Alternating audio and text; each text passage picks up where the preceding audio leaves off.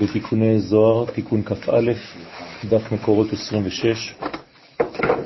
התחלנו לעסוק במצוות שילוח הקן, והזוהר מתייחס במצווה הזאת להזכיר למעלה את הצער של השכינה כשהיא נמצאת בגלות. זאת אומרת שהפעולה להפריד בין האימא לבין הילדים, בין הציפור, בין היונה, בין האם לבין הגוזלים, ממחיש את העניין הגלותי, שכביכול הקדוש ברוך הוא, השכינה מתנתקת מעם ישראל כשעם ישראל נמצא בגלות. אז אנחנו בקטע, והנה מצוות שילוח הקן, צד ימין, היא להזכיר למעלה את צער השכינה שהיא בגלות. וזה שאמר, ועוד יש לדרוש בשמות השכינה, כי שכינתה היא שילוח הקן. השכינה נקראת שילוח הקן, על שם שנשתלחה מקינה. כן, שהתנתקה מהמקום הטבעי שלה, ושואל מן כן דילה. שואל הזוהר הקדוש, מי ואיפה היה כן שלה, של השכינה? ואמר די ירושלים. כן. זו ירושלים. ירושלים שבזמן שבית המקדש קיים, שרתה השכינה בקודש הקודשים שבירושלים, ואתה נשתלחה בגלות. ואמר ולאלה כן דילה, ולמעלה בעולם היצירה הכן שלה, אשר המלכות דאצילות יורדת שם בגלות, הוא דהתמרבה זה שנאמר בו ונקה לא ינקה. ואמר דה מתת, זה מלאך מתת שבעולם היצירה. זאת אומרת שכשזון דאצילות נמצאים בגלות, אז הם יורדים ומתלבשים במלאך מתת ואשתו, בת זוגו. אתם זוכרים את הקטע הזה, נכון? שהם נרמזים בשתי פעמים כן, שיש בטבעת ונקה, לא ינקה. אז הטעם כי מתת נרמז בפסוק ונקה לא ינקה, כי במתת נאמר כי לא יישא לפשעכם, שהוא עניין של ונקה לא ינקה. כלומר, החטאים אינם נמחקים. עלי תמר, על מתת נאמר, על המלאך הזה, במסכת אבות, אל תסתכל בכאן כאן. מה זאת אומרת אל תסתכל כאן? שיש בטבע זו פעמיים המילה כאן, פופנון, שרומזים על המלאך מתת ובת זוגו. אז על מה כן צריך להסתכל? אלא במה, או במה דאית בה, אלא במה שיש בו, שיש זון דאצילות שנתלבשו בהם בגלות, והם הכן שלהם. זאת אומרת, התוכן הפנימי, שזה זכר ונקבה של עולם האצילות, הזוגיות הבסיסית, היסודית, שצריך לעלות אליה, לחזור אליה. וכשהמציאות הזאת נפלה וירדה לגלות, זה מתלבש בזכר ונקבה מסוג אחר, שזה כבר בעולם היצירה. אז מה הסוד שם? אז במילה ונקה לא ינקה, יש פעמיים כן, ונשאר בעצם ארבע אותיות י' כ' ו' כ'. זאת אומרת, אל תסתכל בכאן כאן, אל תסתכל בפעמיים כן, אלא במה שיש בו. תסתכל על התוכן הפנימי, שזה שם הוויה. הוא ממשיך ואומר, ודאי הוא, וזה מה שכתוב, כי יקרא כאן ציפור לפניך בדרך. הנה הכן הוא מתת. ציפור רומזת על המלכות שהיא בדרך, היינו בגלות בעולם היצירה, במתת, כמו שאמרנו. ואמר שבגלות גם השישה קצוות וזעיר אנפין מקננים במתת. כלומר, שישה קצוות זה הזכר, הזכר של עולם האצילות, יש בו שישה קצוות, כי הוא כלול משש ספירות, חסד, גבורה, תפארת, נצח, הוד, יסוד.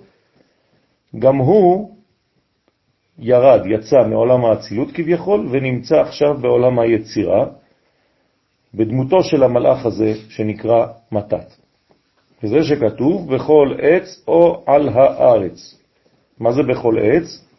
זה הגוף והברית, שזה בספירות תפארת ויסוד, והצדיק שהוא הברית, כלומר ספירת היסוד, נקרא כל. לכן בכל עץ או על הארץ. אז בכל עץ זה בעצם המדרגה הזכרית שנקראת עץ, והוא נקרא כל, על שם שכלולים בו חמישה חסדים וחמש גבורות, שכל אחד כלול מעשר ולכן זה חמישים. כף למד, כל, זה בגמטריה חמישים. כל החסדים או הגבורות הם כמספר כל. כן, חמישה חסדים וחמש גבורות. אז זה נקרא כל. מה זה עץ? דא עמודה דאמצעיתא, הוא התפארת שבעמוד האמצעי הנקרא עץ החיים. או על הארץ, דא אימת התאה, היא אם התחתונה שהיא המלכות הנקראת ארץ. זאת אומרת שבעצם המצב הגלותי הזה, איך אנחנו נפגשים איתו? אז בדרך, בכל עץ או על הארץ. עכשיו, מה יש במצב הזה שבעצם הזכר והנקבה של עולם האצילות יצאו ממקומם, אין זיווג פנימי, הם עכשיו נמצאים בחיצוניות של העולמות. אז אה, מה קורה לילדים? יש גוזלים, יש אפרוחים, יש ביצים, זה המשך הפסוק, אפרוחים או ביצים. אז מה זה אפרוחים? טרנדרוין הם שתי זרועות חסד וגבורה, שהם כנגד שתי כנפיים של העוף שבהם הוא פורח. זה נקרא אפרוחים, מלשון פריחה. אז במילה אפרוח יש כבר את המילה פורח.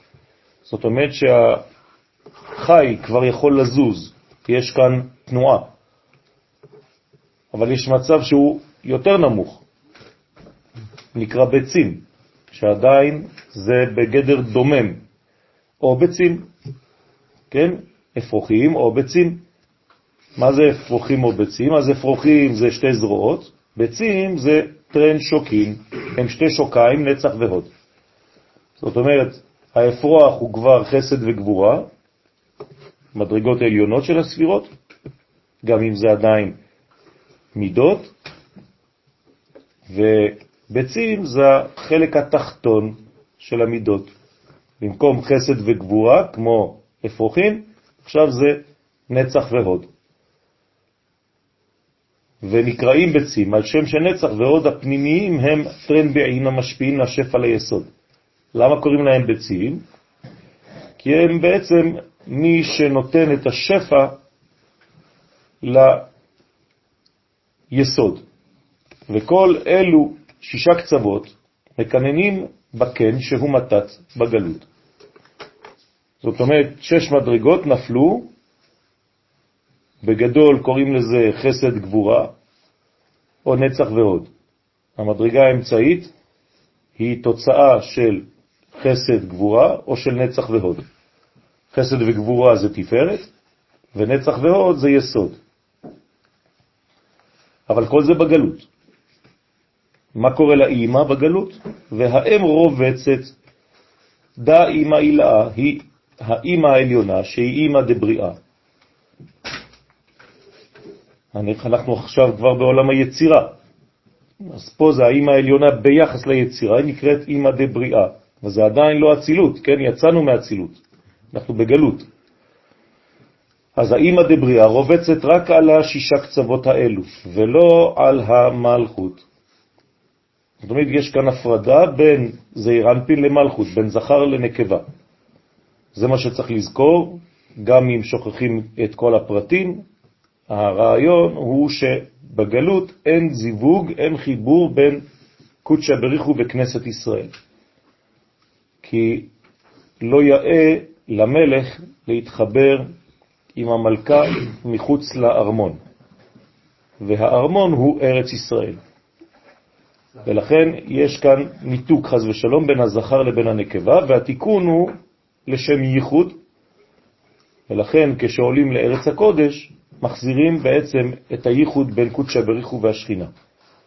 כן, אם היה אדם מבין את היסוד הזה, כן, זה היה הדבר הכי בסיסי שצריך לומר לו. הבעיה זה שאנחנו לא מספיק יודעים סוד, ויהודי שמקיים מצוות בחוץ לארץ, הוא לא מבין על מה אתה מדבר בכלל. כן, הוא חושב שמספיק אה, עובדה ללמוד וזה מספיק. הוא לא מבין שאתה גורם חז ושלום לניתוק אה, מעצם היותך בחוץ בין הקדוש ברוך הוא לבין השכינה. לכן זה דוחה גאולה חז ושלום. המצב שאנחנו לומדים פה זה אחרי אה, של החטא של האדם? זה מצב בדרך כלל, כל פעם שיש גלות. הגלות הראשונה מתחילה בסילוקו של אדם מגן עדן. זה הגלות הראשונה של ההיסטוריה בדמותו של בן אדם אחד. אבל אחרי זה, כל הגלויות זה בעצם שחזור של אותו ניתוק, של אותו, אותה תחייה של אדם הראשון מגן עדן. כלומר, אין דבר יותר אה, אה, כאילו נוסף על מה שקרה בגירוש הראשון מגן עדן. הגירוש הזה מסמל, מייצג את כל היציאות מכל המדרגות האחדותיות של המציאות. כל פעם שאדם חוטא, הוא יוצא מעולם האחדות, שנקרא גן עדן, אל עולם הפירוד, שנקרא מחוץ לגן עדן. אז אלמא דפירודה זה העולם שמפריד בין הזכר לבין הנקבה. ועלמא דייחודה, העולם האחדותי, הוא העולם שמחבר בין הזכר לבין הנקבה. כמובן, זכר ונקבה זה הקדוש ברוך הוא בכנסת ישראל, ברעיון הפנימי. לכן כל פעם שאדם חוטא הוא נמצא בעולם של פירוד. זה החטא, זה עיקר החטא. כל פעם שעושים תשובה חוזרים לעולם של חיבור בין הקדוש ברוך הוא לבין השכינה. זה מה שמעניין אותנו. למה זה כל כך חשוב? כי רק בזיווג הזה בין הזכר והנקבה העליונים, אז העולם מקבל את המנה של החיים שהוא זקוק לה, את כל היסודות שהוא זקוק להם. וכשחז ושלום הקדוש ברוך הוא והשכינה מנותקים, נפרדים, מרוחקים אחד מהשני, אז יש ניתוק ואין שפע שמגיע לעולם, וחז ושלום דבר השם לא מופיע. וכל עניינו של עולם זה להופיע את דבר השם. אז עם ישראל צריך להיות במקום שהוא מתאים לו ביסודו, כדי לגמור את העבודה הזאת כבר. לא ביקשו מאיתנו דבר אחר, ביקשו מאיתנו לעשות את הפעולה הזאת. והפעולה הזאת, כנראה, לפי התורה, אנחנו לא יכולים להמציא את זה, אין אפשרות שהיא תתקיים אלא בארץ הקודש, כשעם ישראל נמצא בארצו. לכן כל גלות היא לא רק גלות פיזית טריטוריאלית, היא מתחילה בזה, אבל היא מסתיימת בכך שבעצם יש הפרדה חז ושלום בין הקדוש ברוך הוא לבין השכינה, כלומר חוסר גילוי. זה נקרא שהדעת נפרדת. כלומר, העם ישראל גולה כשאין דעת. דעת, זאת אומרת שבגלות אין כבר חיבור. אדם ידע את חווה אשתו. אז הקדוש ברוך הוא והשכינה, חז ושלום, אין להם ידיעה אחד את השני, והקדוש ברוך הוא לא יכול להתגלות בעולם כשעם ישראל נמצא בחוץ. הרב, למה הזוהר אומר פה שכן מסמל את ירושלים ולא ארץ ישראל? ירושלים זה ארץ ישראל, תמיד, בסדר? כל פעם שמדבר על ירושלים זה ארץ ישראל, ולא רק ארץ ישראל, אלא גם עם ישראל. הלוך וקראת באוזני ירושלים, זה עם ישראל. זכרתי לך חסד נעורייך, אהבת כלולותייך, לכתך אחריי במדבר. מי הלך במדבר? ירושלים. אז כן, זה נקרא ארץ ישראל, וזה נקרא עם ישראל וירושלים, זה דבר אחד. כולם דבר אחד. וזה גרם לה, כי שלח תשלח את האם, היינו דא אימא תתאה, זוהי אם התחתונה, שהיא המלכות הנקראת את המשתלחת והולכת בגלות עם בני ישראל. אבל אמרנו עכשיו שהשכינה לא נמצאת, לא, לא זה אמרנו. אמרנו שאין חיבור בין הקדוש ברוך הוא לבין השכינה בצורה נכונה. אבל חלק מהשכינה נשאר בארץ ישראל, מעולם לא זז השכינה מהמקום של המקדש, וחלק של השכינה יוצא עם עם ישראל לגלות, אבל אין חיבור עם הקדוש ברוך הוא. אז לכן, כשמסלקים שלח תשלח, אז גם המלכות התחתונה יוצאת ממקומה ואינה מתגלה. את ודאי, בכוונה כתוב מילת את, שלח תשלח את האם. בעברית נכונה היינו יכולים לכתוב שלח תשלח האם. מה זה את עם? כלומר, כשיש הפרדה למעלה, גם המלכות נפרדת מבעלה, לפי שהיא כוללת את כל הכ"ב אותיות, מא' ועד ת'. זאת אומרת, את כאן זה לא רק עם, אלא כללות האותיות. וכיוון שהאותיות זה אנרגיות, זה כלים, אתה, מה שמאפשר לה לבוא, אתה בארמית זה לבוא, ולכן אותיות מלשון ביאה. אז אם אין אותיות, אין ביאה. כל פעם שיש ביאה, יש בעצם כ"ב אותיות. וישכב במקום ההוא, ויש כ"ב במקום ההוא. אז וישכב לשון חיבור, זיווג, זה אומר שיש נתינה של זרע, והזרע הרוחני זה 22 אותיות. כשהקדוש ברוך הוא מתחבר עם העולם הזה במתן תורה, מה הוא נותן לעולם הזה בזיווג? 22 אותיות. אחרי זה זה מתחבר ונעשה בדמות התורה שאנחנו מכירים היום. אבל התורה הזאת ביסודה זה רק 22 אותיות, שבכל הצירופים שלהם נבנו מילים ומשפטים כפי שאתם רואים אותם היום. אבל אתם מבינים שבאותיות האלה אפשר לכתוב סיפור אחר, בצירופים אחרים, ועוד סיפור אחר, ועוד סיפור אחר, ועוד סיפור אחר. יש אין סוף סיפורים עם 22 אותיות. אז הסיפור התורני שאנחנו רואים בתורה הוא רק אחד מיני רבים שאפשר לכתוב שם בקודים אין ספור סיפורים. אז למה נבחר הסיפור הזה דווקא? כי זה הסיפור שמתאים לעולם ולפונקציה שעם ישראל צריך למלא בעולם הזה. במדרגות פנימיות יותר אפשר לספר סיפורים אחרים שלא רואים בפשט, אבל זה תמיד אותו רעיון. הרעיון הוא נתינת 22 אותיות, כלומר טיפות זרע, מן הזכר לנקבה כדי להוליד. ומצוות שילוח הקן היא להזכיר איך השכינה משולחת בגלות מו"ב קצוות כשהם במתת. אז תמיד מלאך מתת מסמל גלות. היא עולם היצירה. גאולה זה עולם האצילות. בסדר?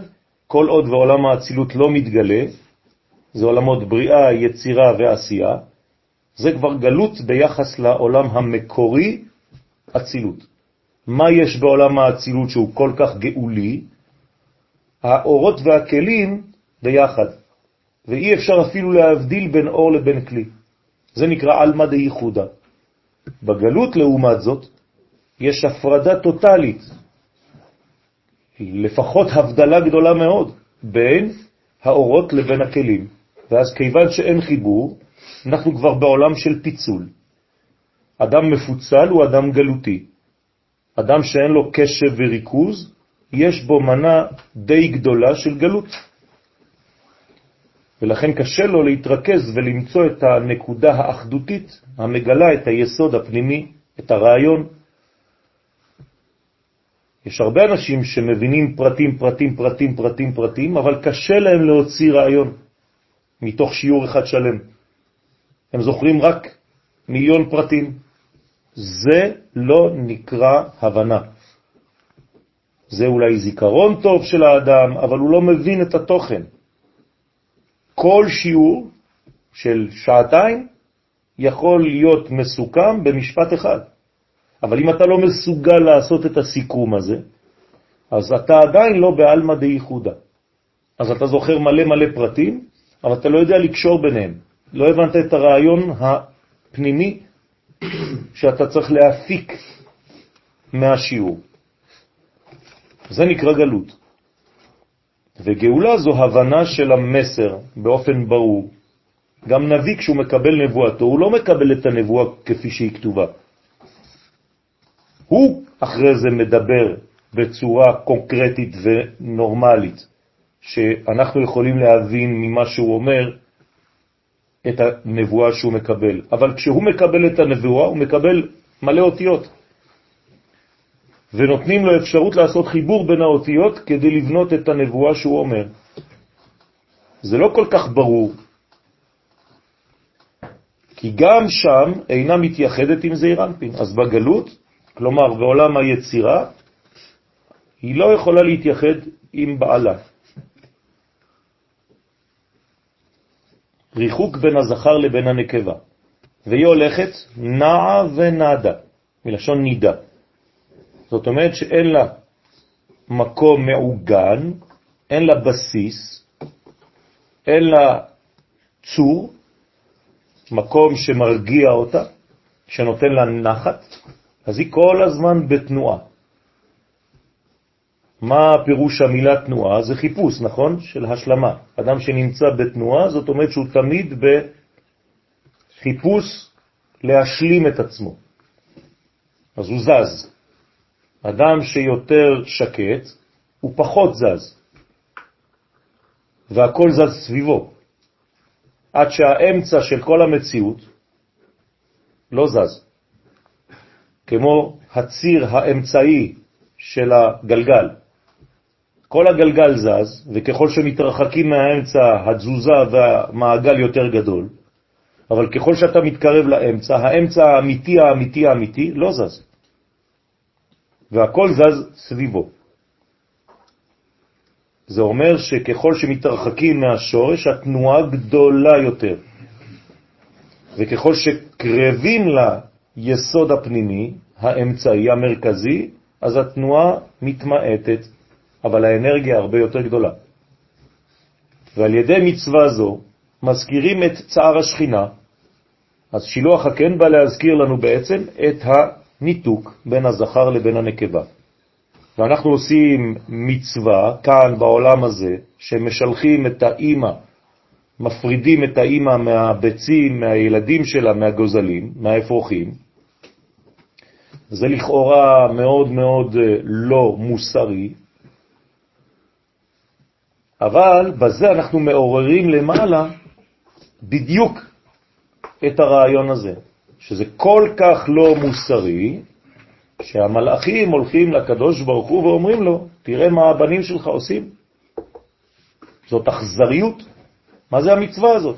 הם מפרידים את האימא והילדים. ואז מתעוררים הרחמים של הקדוש ברוך הוא, שאומר למלאכים, אתם דואגים לציפור הזאת ולילדים שלה, אבל לשכינה שלי ולעם שלי, שזה אותו דבר בעולם גדול יותר, אתם לא דואגים. אז עכשיו, כיוון שאתם דואגים לציפור הזאת, תדאגו גם לשכינה, לכנסת ישראל, ולניתוק שלה ממני. על זה אתם צריכים לפקוד.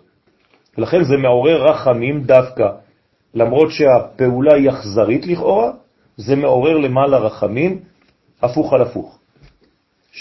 לגרום שתתייחד עם הקדוש ברוך הוא, שהקדוש ברוך הוא ילך לחפש אותה גם במצב הגלותי שלה. כן.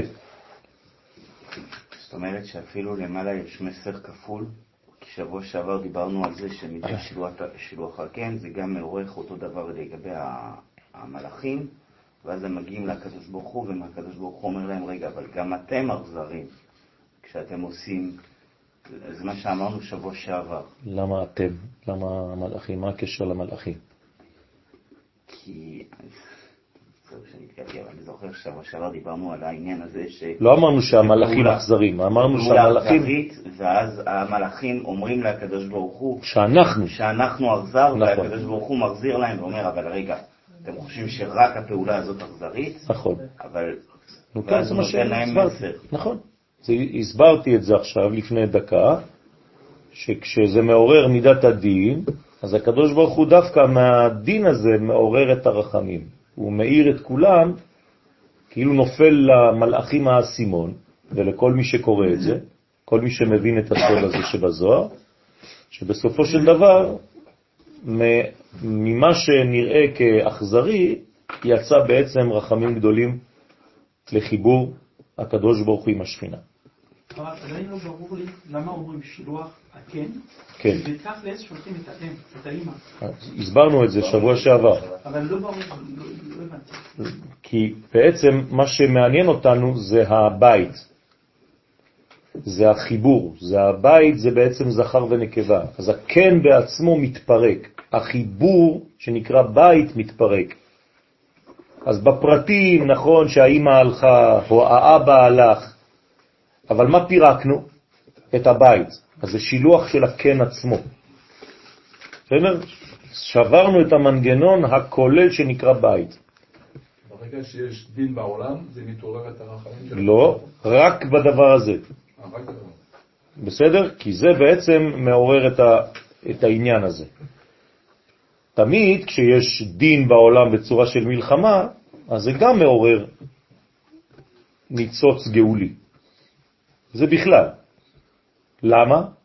כי באותו רגע שמתעורר הדין בעולם, אז הקדוש ברוך הוא מנצל במרכאות את הזמן הזה כדי לעשות חשבון עם כל מי שמפריע לו. זאת אומרת, זה נקרא אה, זמירה של עריצים. עת הזמיר הגיע, וכל התור נשמע בארצנו. מה זה עת הזמיר הגיע? הגיע הזמן לזמר, לנקות מהשדה את כל העשבים הרעים. אז כשיש מלחמה גדולה בעולם, מתעורר כוחו של משיח. כך אומר הרב קוק בערך מלחמה, בספר אורות. ומה שכתוב, שלח תשלח שתי פעמים, למה לא כתוב פעם אחת, שלח את האם, שלח תשלח. הדאו דכתיב, אז אומר הזוהר, זה שכתוב בנוח, וישלח את היונה מאיתו. וכתוב עוד פעם שם, וישלח את היונה. ויונה היא המלכות שנשתלחה משתי הזרועות של זעיר אנפין. זאת אומרת, כששולחים את המלכות, הניתוק בינו לבינה נעשה עם שתי זרועות של זעיר אנפין. כאילו שולח אותה גם מצד ימין, גם מצד שמאל. שלח בצד ימין, תשלח בצד שמאל. ריחוק טוטלי. בדרך כלל יש שמאל דוחה וימין מקרבת, אבל כאן יש דחייה משתי הזרועות. מה קורה כששמאל דוחה וימין מקרבת? מעגל, נכון? ימין מקרבת ושמאל דוחה. אז בעצם בניתי ספירלה. זה לא שקוף ושטוח חסד וגבורה. החסד בא אליי והגבורה הולכת לשם. אז כשאני בעצם מעורר חסד וגבורה, אני מעורר תנועה. אם תסתכלו על זה מלמעלה, זה עיגול אחד, שבאמצעיותו נמצא הקו, הנקודה שלא זזה, שנקראת אדם קדמון. והיא מזיזה ומפעילה את כל העולם הזה. אז זה גבורה וזה חסד. אז זה גורם לתנועה. זה מקביל לבריח התיכון? זה אותו דבר, זה הבריח התיכון. המבריח בין הקצ... מן הקצה אל הקצה. זה האלוהות, כן, שנמצאת בכל דבר. בתורת הקבלה זה נקרא קו, או אדם קדמון, שזה משורש העולמות עד תחתית כל העולמות. אין עוד מלבדו. ואיתמר ביעקב, ונאמר ביעקב אבינו, ויהי אח יצו יצא, הנה אלו שתי היציאות, גם כאן, אח יצו יצא, כן? יעקב יצא פעמיים, הם לקבל שלח תשלח, כנגד שתי פעמים, שלח תשלח של המלכות. אז יצו יצא, זה גם כן עניין של גלות ביעקב, להזכירכם, יעקב זה השם של ישראל בגלות, אז גם כן יש יציאה כפולה, כי לפעמים המלכות נקראת יעקב, כמו שכתוב הזוהר, ואינון טרן טרוחים, ואלו שתי גירושים של שלח תשלח. כלומר, יעקב מלשון עקב, כלומר שבמקום להיות בראש, במילה ישראל, המילה, מילת המפתח זה ראש, במילת יעקב מילת המפתח זה עקב. אז העקב זה בעצם תחתית המדרגה, והראש זה ראש המדרגה. ולכן, כשמדברים על יעקב, מדברים על ישראל בזמן הגלות. וכשמדברים על ישראל, מדברים על זמן של גאולה.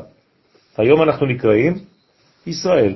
גם האויבים שלנו לא קוראים לנו יעקב, הם קוראים לנו ישראל.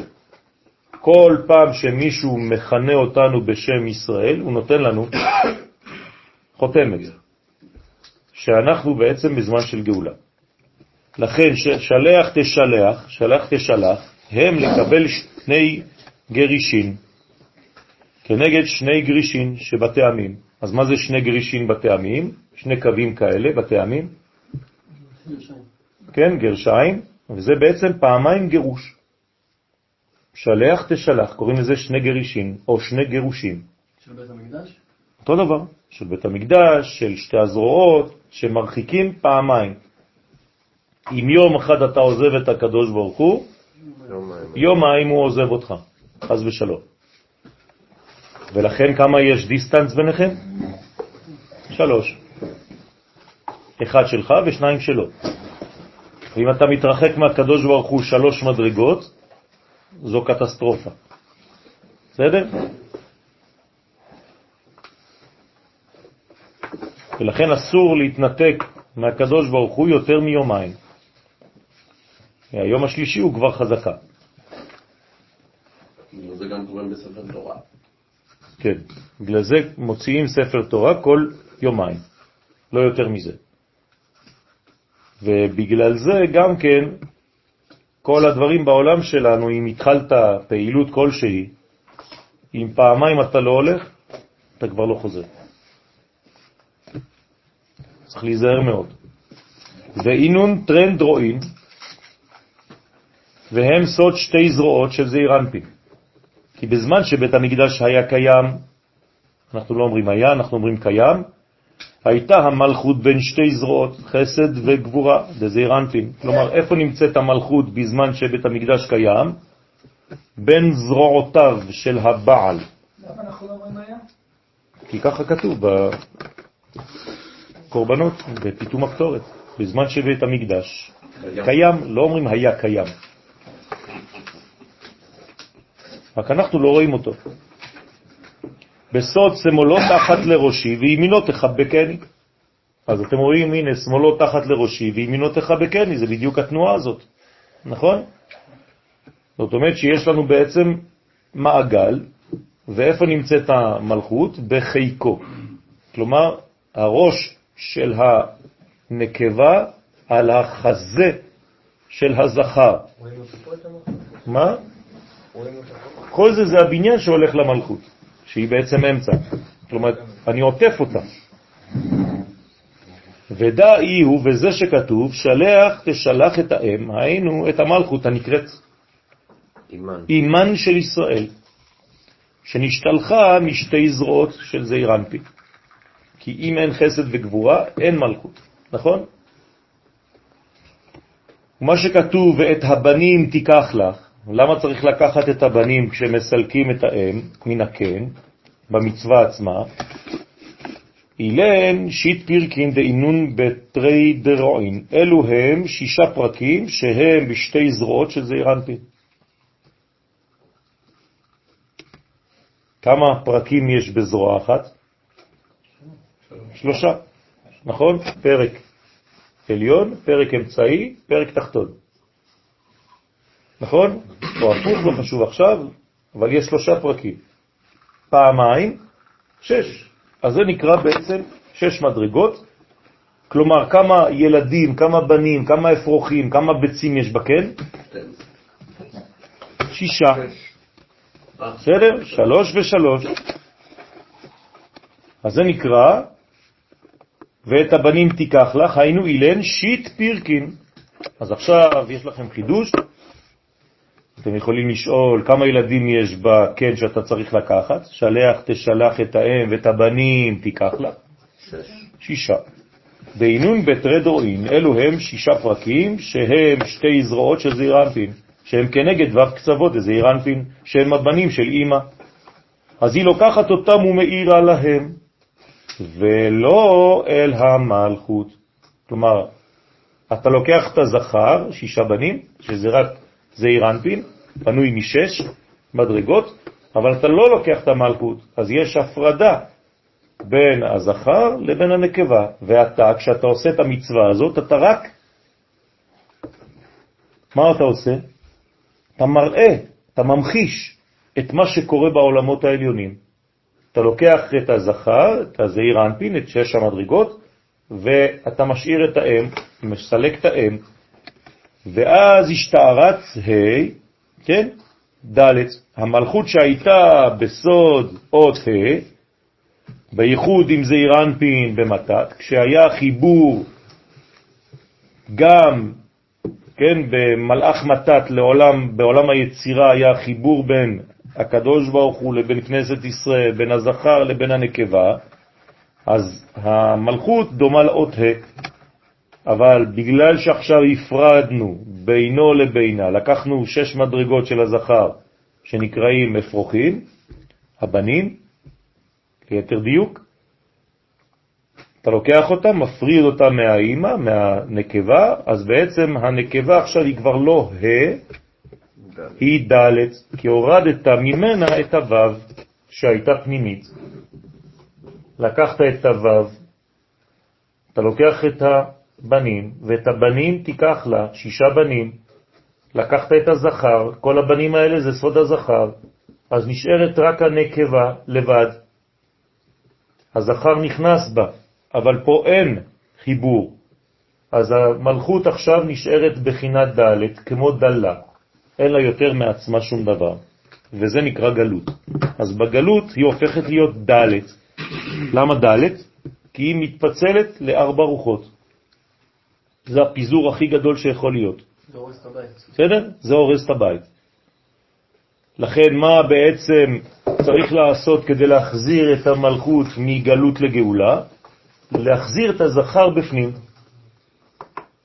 בסדר? ברגע שהזכר נכנס בפנים, אז היא חוזרת להיות ה'. לעולם. אז המהר"ל מסביר שככה בעצם זה, זה מה שמציל בעצם את המלכות. האות ה' זו הצלה של האות ד'. גם ככה היינו בהר סיני? מה זאת אומרת גם ככה היינו בהר סיני? אה, שש, אה, שש, אה, זאת אומרת, שש אלף אנשים קיבלו את התורה, אז חיבור בין זכר ונקבה, שש מאות, שש מאות אלף. כן, בטח. זה לכן אמרתי שזה דומה לנתינת זרע. לכן הר סיני נקרא הר מלשון הריון. כלומר העולם נכנס להיריון במתן תורה. הריון של מה? של המלכות שעכשיו נותנת ילדים בדמותם של חידושי תורה. לכן צריך לכתוב ספר לפני גיל 40, כי זה הזמן של ההתפתחות של העובר בתוך הבטן. אפשר גם אחרי, כן? עדיף לפני. אז נשארה עתה בגלות אות ד' בבחינת דלה וענייה, בלא ו', בלא ו' קצוות דזעיר אנפין, שהם סוד ו' דשם הוויה, שהשלימו את הדלת של המלכות לבחינת ה'. אז כל פעם שאתם רואים את הדלת לבדה, זה זמן של גלות. כל פעם שהדלת נעשית ה', חוזרת להיות ה', תשוב ה', תשובה, זה אותיות תשוב ה', זה גאולה. אז תשובה וגאולה זה אותו דבר. לכן הזוהר אומר, אל תקרא תשובה, תקרא תשוב ה'. תחזיר את המצב הנורמלי של ה', י' וה' ועוד ו' ועוד ה'. ואמר עוד, מן גרים לתרי טרוכין, מי גרם לשכינה שני גירושים משתי זרועות, חסדים וגבורות, מי גרם לגירושים האלה? ואומר, אלא בגין דעברין בנהרה על פיקודי הוראי תעשה ולא תעשה. כלומר, מה זה ימין ושמאל? למה, זה- למה זה שתי זרועות? אז ימין זה כל המצוות האקטיביות שאני צריך לעשות.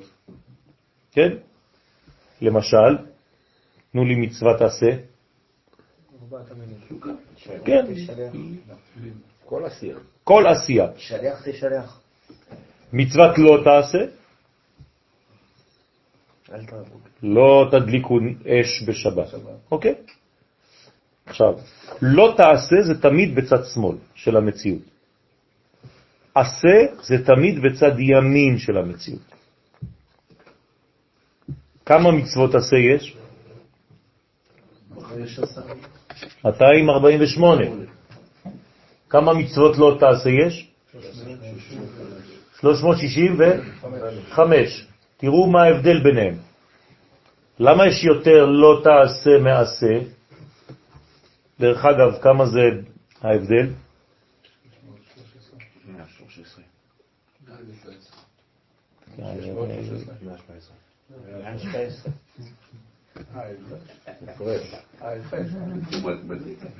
כן? קי"ז. אז לכו לראות בתהילים קי"ז, מה יש שם? כל האותיות. כלומר, אתה צריך להשלים בקי"ז בתהילים את כל הבניין בין זה לזה. בואו נחזור לעניין. למה יש יותר מצוות לא תעשה מאשר מצוות עשה? כי בעולם שלנו הגבול צריך להיות גדול. בסדר? הגבולות בעולם שלנו זה העיקר. אתה לא יכול לעשות אם אין לך כלים. אז זה בגדול נקרא אהבה, וזה בגדול נקרא יראה. אז היראה קודמת לאהבה, ולכן צריך כאן בעצם להבין למה הזכר סילק, גרש את הנקבה בשתי זרועותיו, כלומר הוא סילק אותה בגלל שעם ישראל לא עשה מצוות עשה, ובגלל שעם ישראל גם לא שמר את עצמו ממצוות לא תעשה. אז הנה, אלא בשביל שעברו בניה של המלכות, שהם בני ישראל, על מצוות התורה. מצוות עשה, שהם מצד החסד שבזרוע ימין, ומצוות לא תעשה, שהם מצד הגבורה שבזרוע שמאל. ברגע שחז ושלום אנחנו לא מקיימים את המצוות כמו שצריך, אז זה מה שקורה. מפרידים בין הזכר לבין הנקבה. מכאן אני מבין שכשאני מקיים מצוות, מה קורה? אני מחבר, אני מקרב את הזכר לנקבה. כל פעם שאתה מקיים מצווה, אתה צריך לחשוב על זה. עכשיו אנחנו מקיימים מצווה של תלמוד תורה ולימוד תורה, אז אנחנו צריכים לחשוב על מה? על לשם ייחוד. קודשא בריחו שכינתה. כי זה הלימוד מקרב בין הזכר לבין הנקבה ועושה אותם אחד. עכשיו, מה קורה כשהם אחד? יש תולדות. מה התולדות? זרימה. כתוב מי שלומד תורה בלילה, חוט של חסד משוך עליו כל היום, של מחורת. למה? מאיפה בא החסד הזה? זה הזרע שזורם מהחיבור שגרמת בלימוד שלך בלילה. אז למחורת בבוקר יש לך חסד על הפנים. הדאו דכתיב, זה שכתוב, ובפשעיכם שולחה אימכם. כלומר, למה האימא שולחה? למה האימא גורשה? בגלל פשעיכם, בגלל הפשע שלכם, הפשעים שלכם, על ידי שעברו על מצוות התורה שנשתלחה השכינה בגלות. גם יש לרמוז בשני לשונות של וישלח את היונה, שכתוב אצל נוח, על שתי גלויות של בבל ומדי. כן, שני חורבנות, כמו שהזכירו כאן, שהיו יחד אחר חורבן בית ראשון. וכתוב עוד אצל נוח, ויוסף שלח את היונה מן הטבע, ואמר כי נוח ששלח את היונה שרומזת לשכינה, דא עמודה דאמצעיתה. זהו סוד זעיר אנפין, שהעמוד האמצעי ששלח את השכינה. כלומר, מי זה נוח? נוח זה בעצם הזכר, לצורך העניין, עמוד האמצעי, שהוא שולח את היונה. לאן הוא שולח אותה? תשימו לב, יונה זה לשון יוון. כלומר, שלח את השכינה בגלות יוון, שהיא גלות השלישית. אז היונה זה עוד פעם עוד גלות. אז יש פעמיים ועוד שלישית. זאת אומרת, סיפור החנוכה. אז יש לנו כמה גלויות שכל זה רמוז ב"וישלח את היונה", ואחרי זה עוד פעם, ויוסף שלח את היונה. אז בפעם הראשונה שלח אותה ימין ושמאל, שתי גלויות, פרס ומדי, ובפעם השלישית ויוסף שלח את היונה מן התיבה, עוד גלות, יוון. דה דהתרחת מיני, מי גרם שהשכינה נתגרשה ממנו? התרחת, כן? בגין דה ישראל עברו על אורייתא, לפי שישראל עברו על תורה שבכתב, שבזה אירנפין, ורצה לומר שביטלו מן התורה. כן, כמו שדרשו חז"ל בנדרים. על מה עבדה הארץ? על עוזבם את תורתי. אז איזו תורה הם עזבו? תורתי, התורה הפנימית. והקדוש ברוך הוא רוצה שנקיים את תורתו. ואנחנו מבקשים בעמידה, השיבנו אבינו לתורתך, לא סתם לתורה.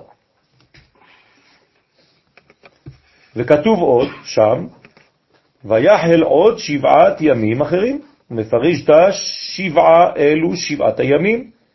הם סוד יום השביעה, יום השביעי, דהיינו המלכות שהיא ספירה שביעית. כן? דכליל שבע שבתות, שכוללת את השבע התחתונות, שכל אחת כלולה משבע. כלומר, הפסוק ויחל עוד שבעת ימים אחרים, זה בעצם סוד המלכות, שהיא נקראת שבע, או בת שבע. אני חוזר רק על מה שאמרנו, בגלל שהם עברו על תורה שבכתב דווקא. כן, תורה שבכתב זה השורש. למה חוזרים לשורש? דווקא תורתי זה תורה שבעל פה. לא. צריך להיות תורה אה. נכון, אבל מאיפה היא באה? איפה היא גנוזה, תורת הסוד? בתורת הכתובה, בתורה שבכתב. זה הנשמה של התורה שבכתב. אבל בלי התורה שבכתב, אתה לא יכול לגלות את התורה שבעל פה. זאת אומרת שהיסוד של התורה שבעל פה הוא הפנימיות, זה התורה שבכתב. במילים אחרות, איפה גנוז הסוד הכי גדול? בפשט. אבל בגלל שאנחנו לא מבינים את זה, אז הפשט הופך להיות הדבר הכי נמוך. אבל זה לא נכון. זה הסוד הכי גדול. מתי אתה מקובל? כשאתה קורא את הפשט ומבין את הסוד. אתה לא מפריד ביניהם. אתה חייב לקרוא אחד ולהבין את השני. כמו שאתה אומר שם האדנות ואתה רואה שם הוויה, אותו דבר. וצריך לחשוב על החיבור הזה כל הזמן. גם כשאתה לומד תורה, אתה צריך לחשוב על חיבור, זה אירנפין ומלכות, זכר ונקבה. כל מה שאנחנו עושים, כל פעם, זה רק הדבר הזה שבעצם מניע את כל המציאות. זה נקרא גלות יוון, שהייתה בזמן בית שני, אז הייתה להם עדיין השראת השכינה עד החורבן. שאז הלכו לגלות הרביעית, שהוא גלות אדום. כן, הגלות שאנחנו עדיין, עכשיו כבר, ברוך השם, מתחילים, כבר התחלנו לצאת ממנה, אדום וישמעאל, אבל זאת גלות שהייתה ארוכה. זאת הגלות הרביעית. ומן גרם די תרחת, מיני, ומי גרם שהשכינה נתגרשה מבית המקדש והלכה עם ישראל בגלות, ואמר בגין דעברו ישראל, לפי שעברו ישראל, על אות שבת ויומין תבין ועוד ברית, שכולם הם ביסוד הנקרא אות. כלומר, ניתקו את האות, ניתקו את הביאה, ניתקו את האותיות, ניתקו את החיבור, ניתקו את הזרם שמקשר בין זכר ונקבה. כל מה שנקרא אות, ברית. אז זה שבת, זה ימים טובים, זה עוד ברית, זה תפילין, זה כל מה שאתם רוצים, כל זה זה ניתוק. רוצה לומר שפגמו במידת היסוד. בגלות היא עוד יותר גרועות. לא, לא, הגלות, מה היא עושה? היא גורמת לחשבון נפש וגעגוע. ולכן, באופן פרדוקסלי, כשיהודי נמצא בחוץ לארץ, הוא יותר חוזר לערכים שלו. כשהוא היה בארץ והלך. אבל בזמן מסוים. אם הוא עובר את הזמן, אז חז ושלום הפיזור שולט על הזיכרון. ואז אין כבר זיכרון של מה שזה. עכשיו, הוא יכול לזכור דברים, אבל לא להתעורר ולשוב אל המקום. זאת הבעיה. ולכן אסור ללמד את התורה כדת. כי ברגע שאתה הופך להיות דתי, אז אתה מקיים תורה לא חשוב איפה בעולם. שכחת את היסוד ששם בעצם נעשה החיבור, כלומר ארץ ישראל. ולכן מנתקים את התורה מהמלכות. וברגע שיש ניתוק התורה מהמלכות, אז הקדוש ברוך הוא אומר, כמו במדרש, כן, צדיקי הדורות, לא.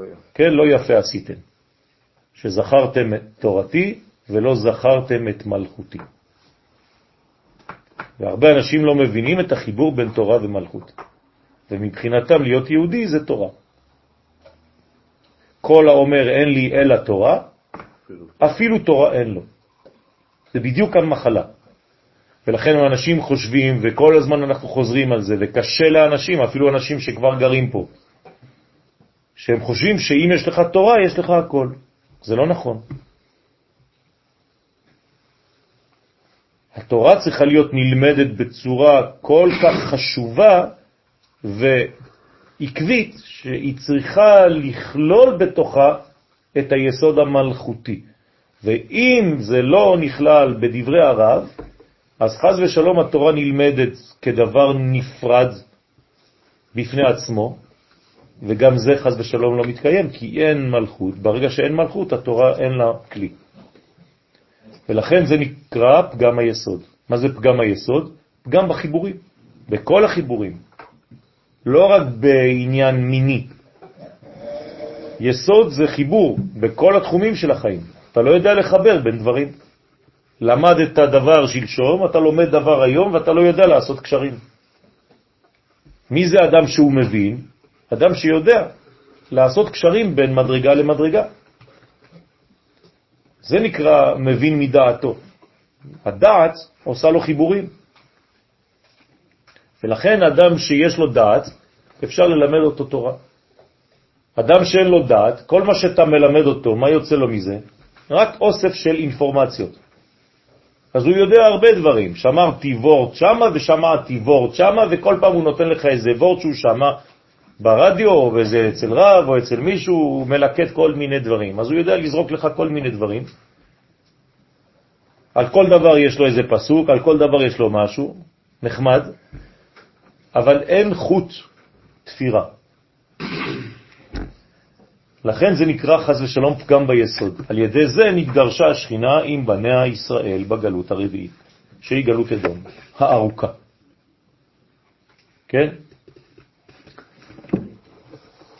שעליה נאמר, ולא יספה שוב אליו עוד. כן? כי העניין שכתוב, נפלה לא תוסיף קום. דהיינו, השכינה לא תקום עוד מאליה, אלא הקדוש ברוך הוא בכבודו בעצמו יבוא להקימה במהרה בימינו אמן. זאת אומרת, זאת גלות כל כך קשה, שאם הקדוש ברוך הוא לא יגרום לאיזה מין זעזוע שיחזיר את עם ישראל לארצו, כן, אז אנחנו לא נתעורר לבד. וזה מה שקורה היום, ברוך השם. שעם ישראל שמע את הקול של השופר האחרון, והוא בא. כן, כולם נקבצו, באו לך. יש לנו, יש לנו אמרנו. בית המקדש. כן, אבל זה לא רק בית המקדש, צריך לה- להבין מאיפה נזרקנו. מגלות פרס, מדי, יוון, פרס, מדי, יוון ואדום. אז זה אומר ששלוש פעמים. שלוש פעמים נשלחה... ארבע פעמים, אצל ארבע אומות. לא חשוב. רגע, אנחנו, אנחנו, אנחנו יצאנו כבר פעם שלישית, כאילו רביעית. כן, אבל יש גלות שהיא בארץ ישראל, יוון. לא צריך לצאת בשביל זה. זה גלות מסוג אחר. בסדר? יש משהו פה שלא מובן לי, מהתורה. אם אנחנו גורשנו מארץ ישראל בגלל אהבה, יראה, קיום המצוות, כן. אני לא מבין איך העונש הזה של הגלות יכול לכפר, אני- וכאילו, לא חזרנו לארץ ישראל בזכות המצוות ובזכות קיום התורה, כן, נכון? נכון. זה לא מסתדר לי. העונש לא מסתדר לי כאילו, כן. אנחנו לא, לא, לא, זה לא בגלל שלא קיימנו מצוות, זה בגלל שלא עשינו חיבור בקיום הזה, בין הזכר לבין הנקבה. אז מה עושים לך? גורמים לך זעזוע של געגועים. וברגע שתהיה בגעגוע אתה תרצה לחזור. עכשיו זה יכול לקחת אלפיים שנה. געגוע יחזיר אותך. אז מה אתה עושה שם? לכן אומר הספרי, ואתה נגעת בנקודה אמיתית, שהמצוות בחוץ לארץ הם רק בגדר של ציונים, שלא לשכוח. אבל זה לא עושה רושם כמו שאתה עושה אותם בארץ ישראל, שכשנחזור לא נשכח איך עושים אותם. כלומר, איפה עיקר המצווה? פה. בחוץ לארץ זה בגדר הציבי לך ציונים. ולכן בקריאת שמה, כן, וחרה, כן, הקדוש ברוך הוא חז ושלום, וחרה אף השם בכם, וברגע שאתה יוצא מארץ ישראל, איך כתוב שם בקריאת שמה? ועבדתם מהרה מעל הארץ הטובה, ואחרי זה מה כתוב? וקשרתם לאות על ידיך, והיו לטוטפות בין עיניך. כלומר, אומר הספרי, מה הקשר? זרקתי אותך לגלות ועכשיו תניח תפילין. אז הוא אומר, כי זה חידוש. להניח תפילין בגלות זה חידוש. כי לא היית צריך להניח. כן, זה לא חינוכי מה שאני אומר. אבל אתה מניח, כי אני עכשיו אומרת לך אל תשכח, אבל תדע לך שזה לא המקום הנכון. אז זה רק איך היא תמצא, זה פועל יוצא של הדבר הזה של ניתוק זכר ונקבה. ולכן אסור לקיים מצוות כמצוות אנשים מלומדה. זאת אומרת, סתם אתה מקיים כמו רובוט. אתה מניח תפילין, אתה עושה את זה, אתה עושה את זה. הרעיון הפנימי שאתה צריך לזכור, וזה גאולה, זה לחבר את הזכר ואת הנקבה, את הקדוש ברוך הוא עם כנסת ישראל. אם שכחת את זה, מוציאים אותך לגלות כדי שתזכור את זה על ידי געגועים. זה העניין, זה לא המצווה עצמה. זה התוכן הפנימי של המצווה, מה אני עושה כשאני עושה את המצווה. אתה לא עובד את המצוות, כן? עוד פעם, ההבדל בין דתיות לבין עבודת השם. אנחנו עובדים את השם, כלומר אנחנו רוצים שהקדוש ברוך הוא יתחבר, יזדווג עם השכינה שלו. אבל בפועל זה לא קרה. מה זאת אומרת? בטח שחזרנו, הנה אנחנו פה. לא, ברור, חזרנו. אבל על מה? אבל לא מהגעגועים האלה. בטח שזה. מהגעגועים. בטח שזה מהגעגועים. בוודאי שזה מהגעגועים. אף אחד לא מבין בכלל מבחינה לוגית למה הוא חוזר. זה בוודאי מהגעגועים, זה לא משום תנאי אחר. בשביל מה אנשים באים לפה? ולאו דווקא אנשים במרכאות שומרי תורה ומצוות. אז הם לא יכולים להסביר לך. אני עכשיו מסביר לך. הם באים מגעגועים פנימיים שהם בעצמם לא יכולים להסביר. תראה כל היהודים שמפוזרים בחוץ לארץ, הם מתגעגעים לארץ. גם אם הם לא באים דה פקטו. תשאל אותם, הם כולם מתגעגעים. אפשר להגיד שמצוות שימור חכה גורמת אה, קיבוץ גלויות. נכון, זה העניין, ואנחנו מדברים על גאולה. מה זה גאולה? מה זה גאולה? את, אני, אני חושב שעוד לא תפסתם את הרעיון. גאולה זה רק דבר אחד. זה קיבוץ גלויות. מאיפה אני ממציא את זה?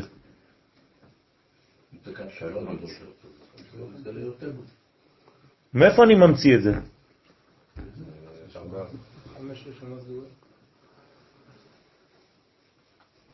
מאיפה אני יודע שגאולה זה רק דבר אחד, קיבוץ גלויות? לא. הלכה, אני רוצה הלכה.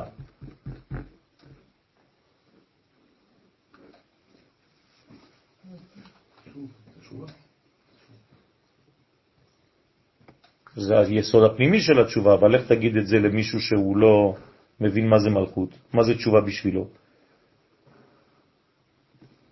לקיים תורה ומצוות, לא אכפת לו איפה הוא נמצא.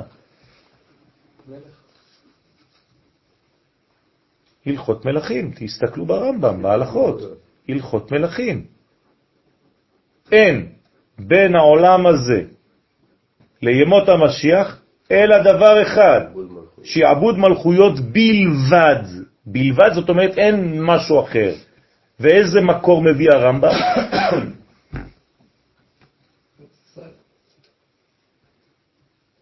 אם יהיה נידחך בקצה השמיים, משם יקבצך השם אלוהיך, משם ייקחך והביאך אל הארץ. זהו. כלומר, יש מקור אחד לרמב"ם לעניין של גאולה. והרמב"ם, למה לקחתי דווקא אותו? כי הוא היחידי שמדבר על הלכה, לא על רעיון, הלכה, פוסק הלכה. מה זה גאולה? הלכות של משיח זה רק הרמב"ם כתב לנו. ומה אומר הרמב"ם?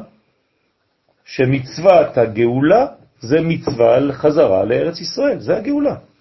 אבל קיבוץ גלויות זה לא בהכרח אה, שעבוד מלכויות. בוודאי, היום זה מה שקורה. היום, כן. נו, אבל מה, מה קרה? קיבוץ גלויות זה לא סתם להתקבץ ולחיות פה ביחד. זאת אומרת להקים שלטון עצמאי בארץ ישראל. איך קוראים לזה היום? מדינה. זה. לכן אומרים חז"ל שהרמב"ן, כשהוא אמר לנו שיש מצוות ירושת הארץ, מה זה במילים המודרניות? להקים מדינה. אם לא הקמת מדינה, אתה לא נמצא עדיין במלכות. ולכן, אם אין לך שלטון יהודי במקום אחד בארץ ישראל, מה אתה צריך לעשות כשאתה מגיע לשם? לא. לקרוע את הבגדים שלך, כי אתה באבל. מה זה ערי ישראל בחורבנן? מה זה עיר ישראל שהיא בחורבן? אין שלטון יהודי. זה לא שהעיר חרבה, אין שלטון יהודי. אתם מבינים מה זה? זה הלכתי מה שאני אומר לכם, זה לא קבלה. היו כאלה שבגוש קטיף עשו קריאה ממש. כן, ברגע שאתה נותן את השלטון שלך לעם זר, אתה בגלות, בתוך המקום שנקרא ארץ ישראל. ולכן הדבר העיקרי, התמציתי של כל הגאולה זה מדינת ישראל. אתם מבינים למה אני כל הזמן חוזר על מה שאמר הרב קוק? מדינת ישראל היא יסוד מלכות כיסא מלכות השם בעולם? זה לא סתם מילים. אנשים חושבים, כן, זה ציוני, וזה חרדי, וזה זה, וזה, זה לא העניין בכלל, זה לא קשור בכלל. המצווה של הגאולה זה להקים מדינה. יש לנו מדינה עצמאית, ברוך השם. יש יום שאנחנו מציינים, יום העצמאות. אז אם אני מציין את יום העצמאות, זה החג של מה בעצם? של הגאולה. זה החג של הגאולה, הכי גדול שיכול להיות. גם אנחנו לא מאמינים לזה. זאת הבעיה שלנו. לכן כל פעם שאני אומר את זה יש חיוכים. אנחנו בעצמנו לא מאמינים בזה. אבל אני אומר לכם משהו, ותשמרו את זה טוב. מי שלא לוקח את היום הזה בכובד ראש, הוא עתיד לתת דין וחשבון על זה לפני הקדוש ברוך הוא. כי חושבים שזה איזה משחק. וזה חמור ביותר, רבותיי. כי זה חג, החג של ביאת המשיח. לא סתם זה יוצא בשביעי של פסח. קשה לדבר על הגאולה ש- שהערבית עדיין בידיים של הערבים. בסדר. מי אמר שזה גאולה, מה שעכשיו אתה אומר? לא, מה זה גאולה? הלב שלנו עדיין, עדיין, בסדר. אז זה נקרא גאולה שעדיין לא שלמה. כלומר, אני לא צריך להתפלל על גאולה היום, אני צריך להתפלל על גאולה שלמה. זה ניואנס מאוד חשוב. ומי אמר שהמלכות היא, אם היא לא שומרת שבת, אז היא לא מלכות. יש לנו מלא מלכויות שלא היו שומרות שבת, ובכל זאת התנ"ך קורא להם מלכויות. מה, אנחנו יותר גרועים מזמנים של מלכים שמלכו והיו רשעים? לא. זה לא היה אידיאל. היו זמנים שבית המקדש לא היו מקריבים קורבנות, היו זורקים עלינו חיצים בזמן שאנחנו מקריבים קורבנות. אז מה, זה לא נקרא בית מקדש? אתם רואים הכל כמו איזה סרט של, אה, כן, וואל דיסנה כזה. גאולה זה פרפרים וסמלה ורודה. גאולה זה מלחמות, זה קושי, זה לא הולך ככה. אז גם בגאולה יש שלבים. ועכשיו צריך להתפלל על גאולה שלמה. נכון, לחזור גם לשם. הוא מפרש עוד את עניין היונה, ואומר, מסיתרא דיצחק דאי ראש השנה, שאם תהיה הגאולה מצד הגבורה, שבה מושרשת נשמת יצחק, שהוא כנגד ראש השנה, שהוא יום הדין, כן, יכולה להיות גאולה בסגנון, עכשיו, מה שאמרתי לכם, מלחמה. הגאולה שלנו היא בסגנון מלחמה? כן. זאת אומרת שהיא בעצם מופיעה באיזה חודש? תשרה.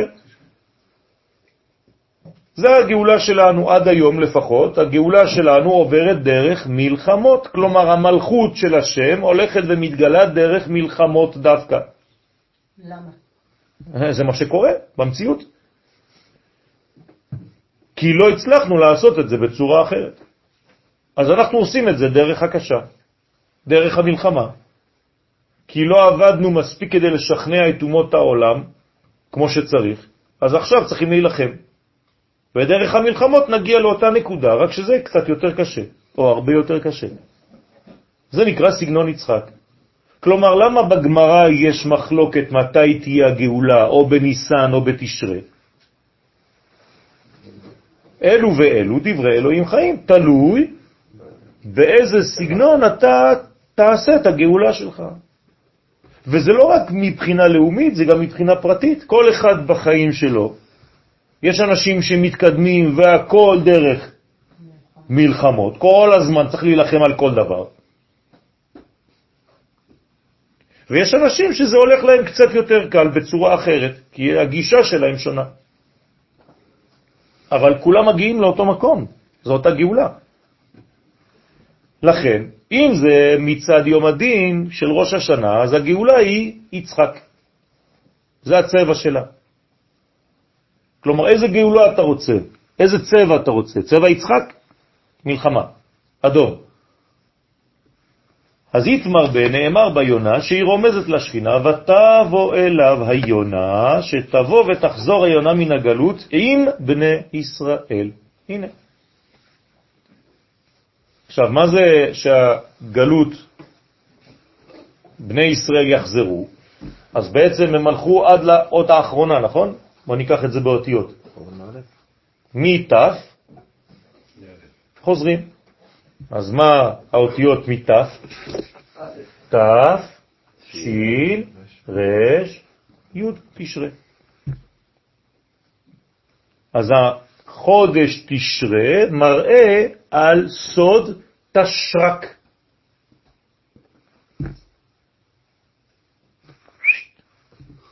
אשרקה. אני לא צוחק, זה פסוק. אשרקה להם הקבצם. אני הולך לשרוק ומתקבצים. כלומר, הקדוש ברוך הוא עושה לנו, כן, תחזרו. זה נקרא סוד תשרה. זה נקרא גבורה, דין. לעת ערב, מתי זה יהיה? לעת ערב. מה זה לעת ערב? מה יש בערב? נו, אז מה? בירור. מה? מידת הדין. אתה כבר לא רואה ברור. הכל מעורבב, למה קוראים לזה ערב? זה מעורב, אתה כבר לא רואה ברור. אז למי זה דומה? ליצחק. אז יצחק מה עשה בערב הזה? תיקן תפילת מחנה. מנחה זה מחנה, זה מלחמה. אם תקום עליי מחנה, מלחמה, כן? בזאת אני בוטח. תחנה, תחנה עליי. אז מנחה זה מחנה, צבאי. אז יצחק הוא בעצם צה"ל. כלומר גאולה בסגנון צהלי, מלחמות, לעת ערב. ערב של מה? של ההיסטוריה. אנחנו בערב של ההיסטוריה של הסוף, כן. זה לא תלוי בנו. מה זאת אומרת לא תלוי? זאת אומרת, אה, זה צריך להיות במלחמה. אדום, אדום, זה... נכון, אבל מי הוליד את זה בהתחלה? מי הוליד את הסגנון הזה? אם היינו מבינים והיינו חוזרים והיינו עושים את העבודה, אה, לא רצינו. אתה רוצה שאני אראה לך מכתבים שהרב קוק כתב לכל הרבנים באירופה לפני 1930? שאמר להם מיד מיד מיד צריך לחזור לארץ ישראל, אם לא זה ייגמר. וכבר הגאון מווילנה בכה כשהוא דיבר על זה, הוא ידע את זה לפני 200 שנה. מי הקשיב? אז גם אנחנו אחראים על זה. כלומר, אם אתה לא דוחף את הקהילה שלך לעלות לארץ ואתה מפתח אותה בחוץ לארץ ואתה ממשיך לפתח אותה שם מבלי לומר לה שיש כיוון, כלומר אתה מפריד בין תורה לבין מלכות, אז אתה גם גורם את הדבר הזה. אבל הגלות מאדום, זה לא לא התחיל מ-1935, זה התחיל מ... יפה, אבל אם אתה מבין... אה, הסוף, כנראה זה... נכון, נכון, אין לנו הרבה אפשרויות. נכון, נכון. לכן לעת ערב, דהיינו ודע ערב דיצחק, זה הוא הערב של יצחק, הרומז על הדינים והאיסורים חז ושלום. כן? ורוצה לומר שאם תהיה הגאולה מצד הגבורות, או חז ושלום יישארו אחד מעיר ושניים ממשפחה. אז חז ושלום. אתם, אתה מבין מה קורה? הרבה מתים. חז ושלום. שואה. מה זה שואה? זה סגנון גאולה יצחק. חז ושלום. ואמר, ומסיתרא דצדיק, שאם תהיה הגאולה מצד היסוד, תשימו לב, יש אפשרויות, אומר הזוהר. אם זה יהיה בסגנון אחר, גאולה תהיה, כן? גאולה תהיה. אין דבר יותר ודאי מהגאולה, מהתשובה. אבל איך? איזה צבע זה יתפוס? אז אם זה יהיה מצד היסוד, אז יתמר בה, נאמר בשכינה, והנה עלי זית טרף בפיה. שתבוא לרמוז, כן, לבעלה, שבאה לרמז בעלה זית, שתגאל תגאל ברחמים, בעלי זית, שתגאל ברחמים וחסדים מצד היסוד. כי מה זה ירוק? זית? זה רחמים. בסדר? הירוק זה התפארת, זה הבנים, כשתילי זיתים סביב לשולחניך. בסדר? אז זה עניין של רחמים וחסדים. אה, כן. אתם מבינים מה זה אומר? כלומר, מה זה החזרה של היונה? החזרה של בני ישראל. אז אם היא חוזרת בלי כלום, זה מידת הדין. אם היא חוזרת ויש לה עלה בפה, במקור, כן? תשימו לב מה זה מקור גם. זה השורש. גם רמז לחנוכה. נכון. בוודאי שזה רמז לחנוכה. וזה, מה זה חנוכה? זה גבורה לאומית. שוב פעם, זה צבא, זה מלחמה. זה עלה ירוק. צבע ירוק, כן? איך קוראים לזה? מדי זית. צה"ל זה מדי זית. בו שפע חסדים מאבא. אז זה גם כן, וזה שאמר, וידע נוח כי קל הוא המים. אז נוח הבין, ברגע שיש יונה שחוזרת עם עלה של זית, הוא הבין שקל הוא המים. מה זה קל הוא המים? תשימו לב שקלו המים פה זה בקוף. נכון? אם הייתי עכשיו אומר לכם עכשיו מבחן כתיבה, והייתי אומר לכם קלו המים, אתם כותבים? בכף. קלו, נגמרו. ופה זה קלו מלשון קלות, קל. זה לא פשוט. כי קלו המים, דהיינו מימי המבול, שהם מים הזדונים הרומזים על הגבורות והקליפות, שקלו מעל הארץ מן השכינה נקראת ארץ. זאת אומרת, הם בעצם הפכו להיות קלות. הדברים קלים. ואתה שומע קולות, מקולות מים רבים, אדירים משברי ים. אדיר במרום אדוני. זאת אומרת שבעצם אנחנו מבינים שיש כמה אפשרויות של גאולה, והיא מתלבשת בכל מיני, כן, צבעים, לצורך העניין. אז כל זה בשילוח הקן. אתם מבינים ששילוח הקן מדבר על דבר יסודי, והוא הגאולה. אז מי שלא רוצה לעשות ולקיים את המצווה הזאת בגלל שהוא כל כך הומני, במרכאות, מוסרי, אז הוא בעצם רק גורם להמשך הגלות. ואני מסכים במאה אחוז עם כל מי שאומר לי שזו מצווה קשה. מאוד. מי שבאמת יש לו לב, קשה מאוד לקיים את המצווה הזאת. אבל תראו למה זה מביא. זה הניסיון. זה ניסיון, זה מביא לגאולת עולם. ואמר עוד, ובכל אתר דלה אשכחת. אתם מבינים מה ההבדל בין שכל אנושי לבין שכל אלוהי? כן, אז זה, ההבדל. שלפי שכל אנושי אתה לא עושה, מלא דברים לא היית עושה, מלא. אבל זה לא אנחנו, זה לא המצאה שלנו, אנחנו לא דת. זה נבואה, רבותיי. יכול לתת דוגמה לשחקנים ששמעתי השבוע. מישהי אמרה על זה שאוסרים עכשיו את המואזין, כן, שזה נשמע לה כמו משהו מהאפרטהייד. כן. זה בדיוק העניין. מי שהיום יש חוק שהולך לצאת, האם מאפשרים למואזין ל- לצעוק שם ברמקולים? לא יצא. כן? לא, לא, כי הרב ליפשיץ אה, דחה לא את זה בגלל הצפירה של שבת. כן. אז בגלל הצפירה של שבת נתנו לאנשים להיות במנוחה. בסדר. יחי ההבדל. בסדר. אז את, אתם מבינים שיש לנו, כן, מכל מיני כיוונים יש לנו את, ה, את, ה, את העניינים האלה.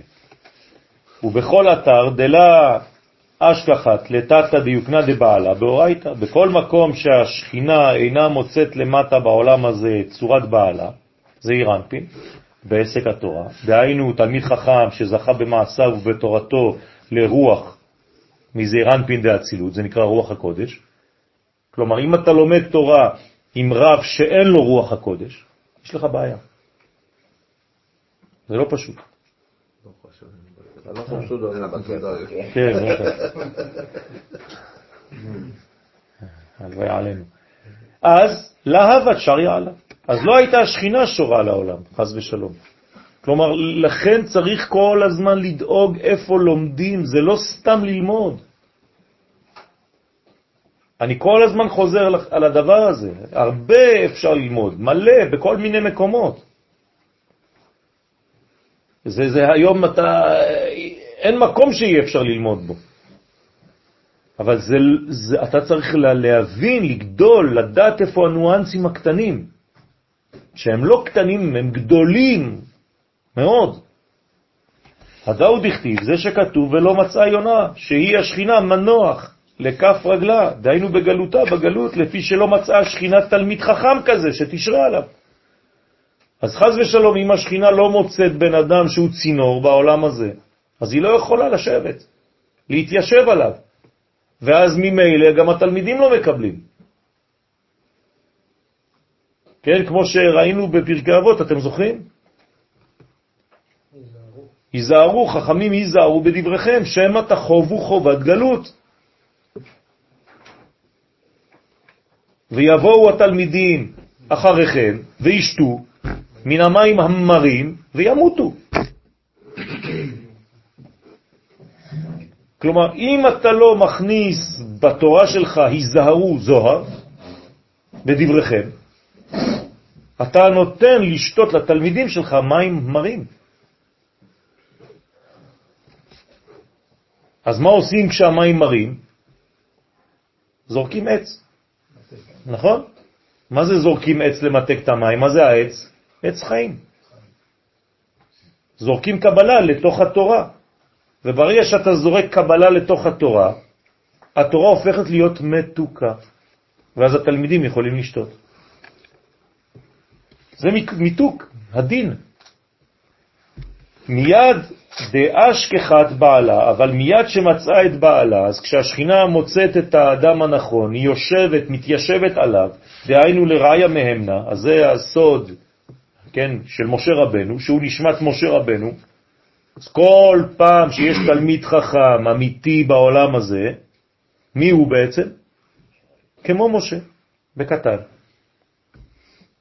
בסדר? הכוח של משה, אין חידוש שתלמיד חכם מחדש שלא בא ממשה. אם הוא באמת תלמיד חכם, אז יש לו בעצם ניצוץ של משה. שר יעלה, השכינה שורה עליו. ואז ולא חזרת שכינה לטבע לכנפי אימה. כן? עדה עוד הכתיב, זה שכתוב ולא יספה שוב אליו עוד. לא צריך לחזור יותר. ברגע שהיונה מצאה מנוח לכף רגלה, ומה כתוב בגלות על עם ישראל? בתורה. שכשחז ושלום נזרק לגלות, מה יהיה שם? נו, פסוקים של התורה. לא, לא כתוב עבדון. משהו שקשור למה שאמרנו עכשיו. מה לא ימצא יהודי שגורש מארץ ישראל בגלות? כתוב בפסוקים, אתם זוכרים את הפסוק?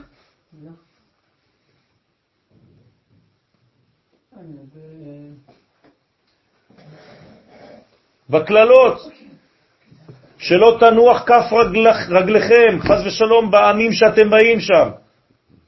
אתם זוכרים את הפסוק כמו שהוא כתוב? חפשו, ואתם תראו. זה בדיוק זה. זאת אומרת שיהודי נורמלי, יהודי בריא, הוא לא יכול להיות במנוחה בשום מקום בעולם, אם הוא בריא, חוץ מהמקום המיועד לו, בארץ ישראל. אם הוא מוצא מנוחה בחוץ, זאת אומרת שמשהו חולה בו. כי התורה מעידה על זה, זה לא אני. זה הקדוש ברוך הוא אומר לנו, אם אתה נורמלי, אתה לא תרגיע שם. אתה תהיה כל הזמן עצבני. אני, אני אומר לכם מילים שכתובות.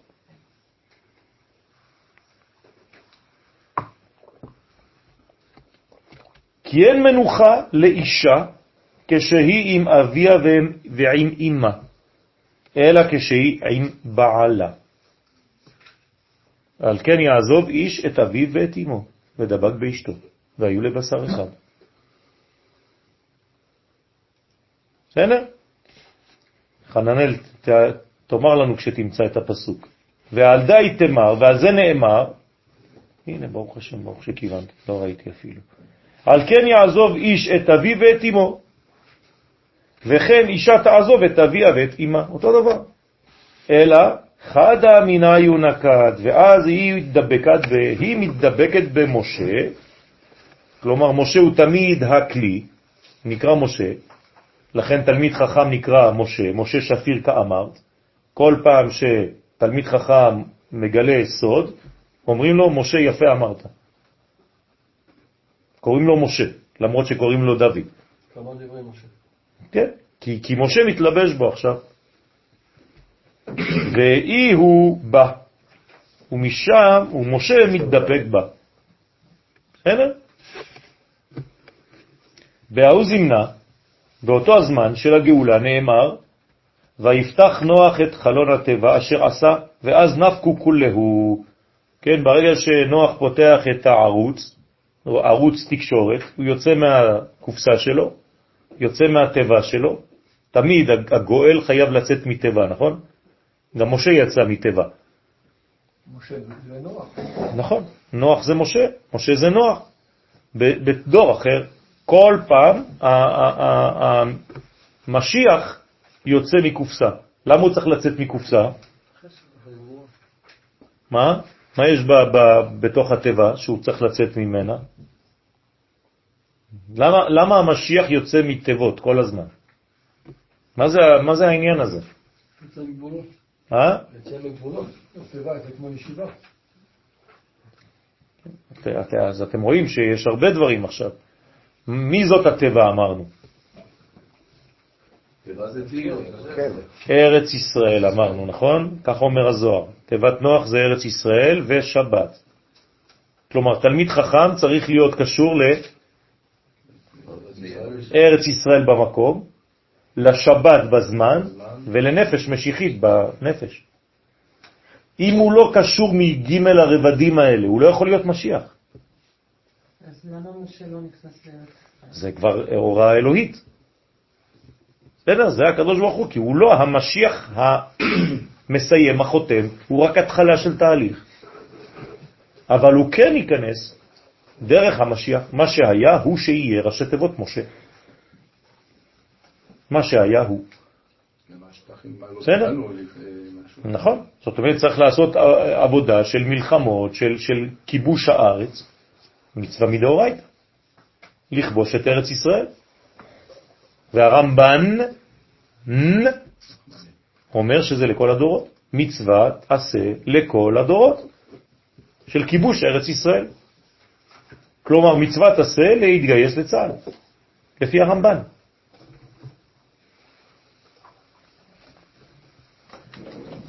ונפקו כולהו ויצאו כל ישראל מן הגלות, ואז כולם יצאו מהטבע. ברגע שאחד יצא, בעל הבית, בעל הטבע, כולם יוצאים. זה עם ישראל. ועזו לגבי יונה ובעלה, והלכו אל השכינה ובעלה, זה אירנפין, לגרום ייחוד עליון וקדוש ביניהם. כלומר, החידוש של החיבור, כן, מתקיים. מה לא היה בתוך התיבה? ייחוד. לא היה זיווג בתוך התיבה, אתם יודעים את זה? שום בעל חי לא בא על בעל חי אחר, וגם לא אדם. חוץ מאחד, והייתה לו בעיה, כן? העורב. למה? כי זה גלות. אין זיווג בגלות. כשיוצאים מהטבע, לכן יש מצווה לצאת מהטבע. אז מה זה לתת לצאת מהטבע? אז עכשיו אני סותר את מה שאמרתי, אמרתי שהטבע זה ארץ ישראל, אז איך? אה? אז זה אומר שבארץ ישראל עצמה יש תהליכים. וכשארץ ישראל היא לא בזמן נורמלי, כלומר בשלטון, כמו שאמרתי לכם, היא יכולה להיות גם היא בתוך מצב של גלות. כמו שאמר דוד המלך, כי גרשוני היום מנחלת השם, מסתפח בנחלת השם. באמור, לך, באמור לי לך עבוד אלוהים אחרים. מצב יחסי עכשיו זה גלות. כל שלב ביחסי, ביחסיות, כן? הוא גלותי או גאולי. היום אנחנו בגאולה ביחס למה שהיה לפני 70 שנה, אבל אנחנו עדיין בגלות יחסית ביחס לסיום. בטבע זה לא היה גאולה שלמה. נכון. ולכן יש מצווה צא מן התיבה. כלומר, תמשיך להתקדם. זה שלב. אני אומר שאחרי לימוד כזה, איך אפשר לגנות את נוח? איך- איך מגנים את נוח אחרי לימוד כזה? נכון, נכון, זה חלק מהגאולה. זה לא סתם. הוא מפרש עוד, ואיתמר לגבי נוח, ונאמר בנוח שהוא סוד זעיר אנפין, כן? נוח הוא זעיר אנפין, אומר הזוהר, כלומר הזכר. מצאת? תגיד את הפסוק. מאיזו פרשה קודם כל? פרשת כי תבוא אל הארץ? מעניין. לא? אוקיי. זה תמיד בקיץ, בשביל האנשים שבאים פה, יש הרבה תיירים.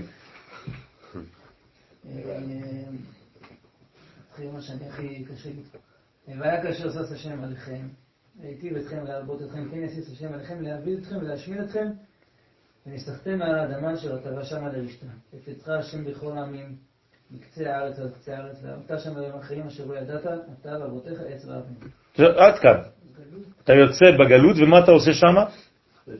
אתה עובד עבודה זרה, אלוהים אחרים. אבל מה אני דתי? מה אתה רוצה ממני? לא, התורה אומרת לך, אתה כבר עובד עבודה זרה, למה? כי אתה לא במקום שלך, אתה כבר משמש דרך אמצעי, אז אתה כבר עובד אלוהים אחרים. זה לא אני אומר, התורה אומרת, הקדוש ברוך הוא אומר, תמשיך, אבל תקרא כמו שאתה קורא בתורה, יותר לאט. ובגויים ההם לא תרגיע, ולא אה, ובגויים האלה לא תרגיע, אם אתה נורמלי. תמשיך. לך כבודך. אוקיי, לא יהיה לך מנוחה, הרגליים שלך לא יוכלו להישאר שם. אה, תהיה רגזן, עצבני, העיניים, שלך לא יוכלו לראות כבר. ותהיה כל הזמן בדאבון, בדיכאון נפשי. מה אתם רוצים יותר מזה? זה פסוקים. והיו חייך תלויים לך מנגד, החיים שלך תלויים. פחדת לילה, ויומם לא תאמין בחייך. אתה לא מאמין כבר בחיים שלך. בבוקר אתה רוצה שיהיה ערב, בערב אתה רוצה שיהיה בוקר. בוקר תאמר מייתן ערב, ובערב תאמר מייתן בוקר, פחד לבבך אשר תפחד, ומראה עיניך אשר תראה. כל הזמן תהיה בפחד, כל מה שאתה תראה, הכל יפחיד. זה חיים, רבותיי. עכשיו, זה פסוקים, זה לא פירוש של איזה רב, זה נבואה, זה הקדוש ברוך הוא אומר, זה לא אני, אף אחד לא אומר את זה, זה הקדוש ברוך הוא בעצמו. הוא אומר לי, הנה, ככה אתה תחיה בגלות. אה, תגיד לי, לי כיף? משמע אתה ממש חולה. בסדר? יש עוד? זה לא נגמר שם. שם ירחם. השם מצרים באוניות בדרך אשר אמרתי לך לא תוסיף עוד הנה, אתה חוזר מצרים. אתה חוזר למצרים. התמכרתם שם לאויביך, לעבדים. אתה נמכר לאויב שלך, אתה הופך להיות עבד, אתה משלם מיסים. ואין קונה. ואף אחד לא יקנה אותך, אף אחד לא רוצה אותך בכלל. התמכרתם לאויביכם זה בדיוק זה, אתה מתמכר לאויב שזה הוא בעצמו. נכון. ואז הוא לא מרגיש שהוא... בוודאי. אתה כבר מכור. אלה דברי הברית אשר ציווה השם משה את בני ישראל בארץ מואב, מלבד הברית אשר קראת איתם בחורה. אוקיי. מפחיד, לא? אז רבותיי, אם יש לכם פסוק להביא למישהו שהוא לא מבין את העניין, תגיד לו, תראה מה הקדוש ברוך הוא אומר על מי שנמצא בחוץ. איזה פרק זה? פרק כוח. כן, אין לו יותר כוח. בסדר? ספר דברים, פרק כוח. מה? אדמו"ר הזקן ביקש מהחסידים שלו אה, לתרום כסף ולהביא לארץ ישראל. נכון, הם בנו את חברון. נכון, והשלטון פה היה שלטון אה, אה, זר. אוטומני, כן. אוטומני, נכון. נו. אז הם דנו אותו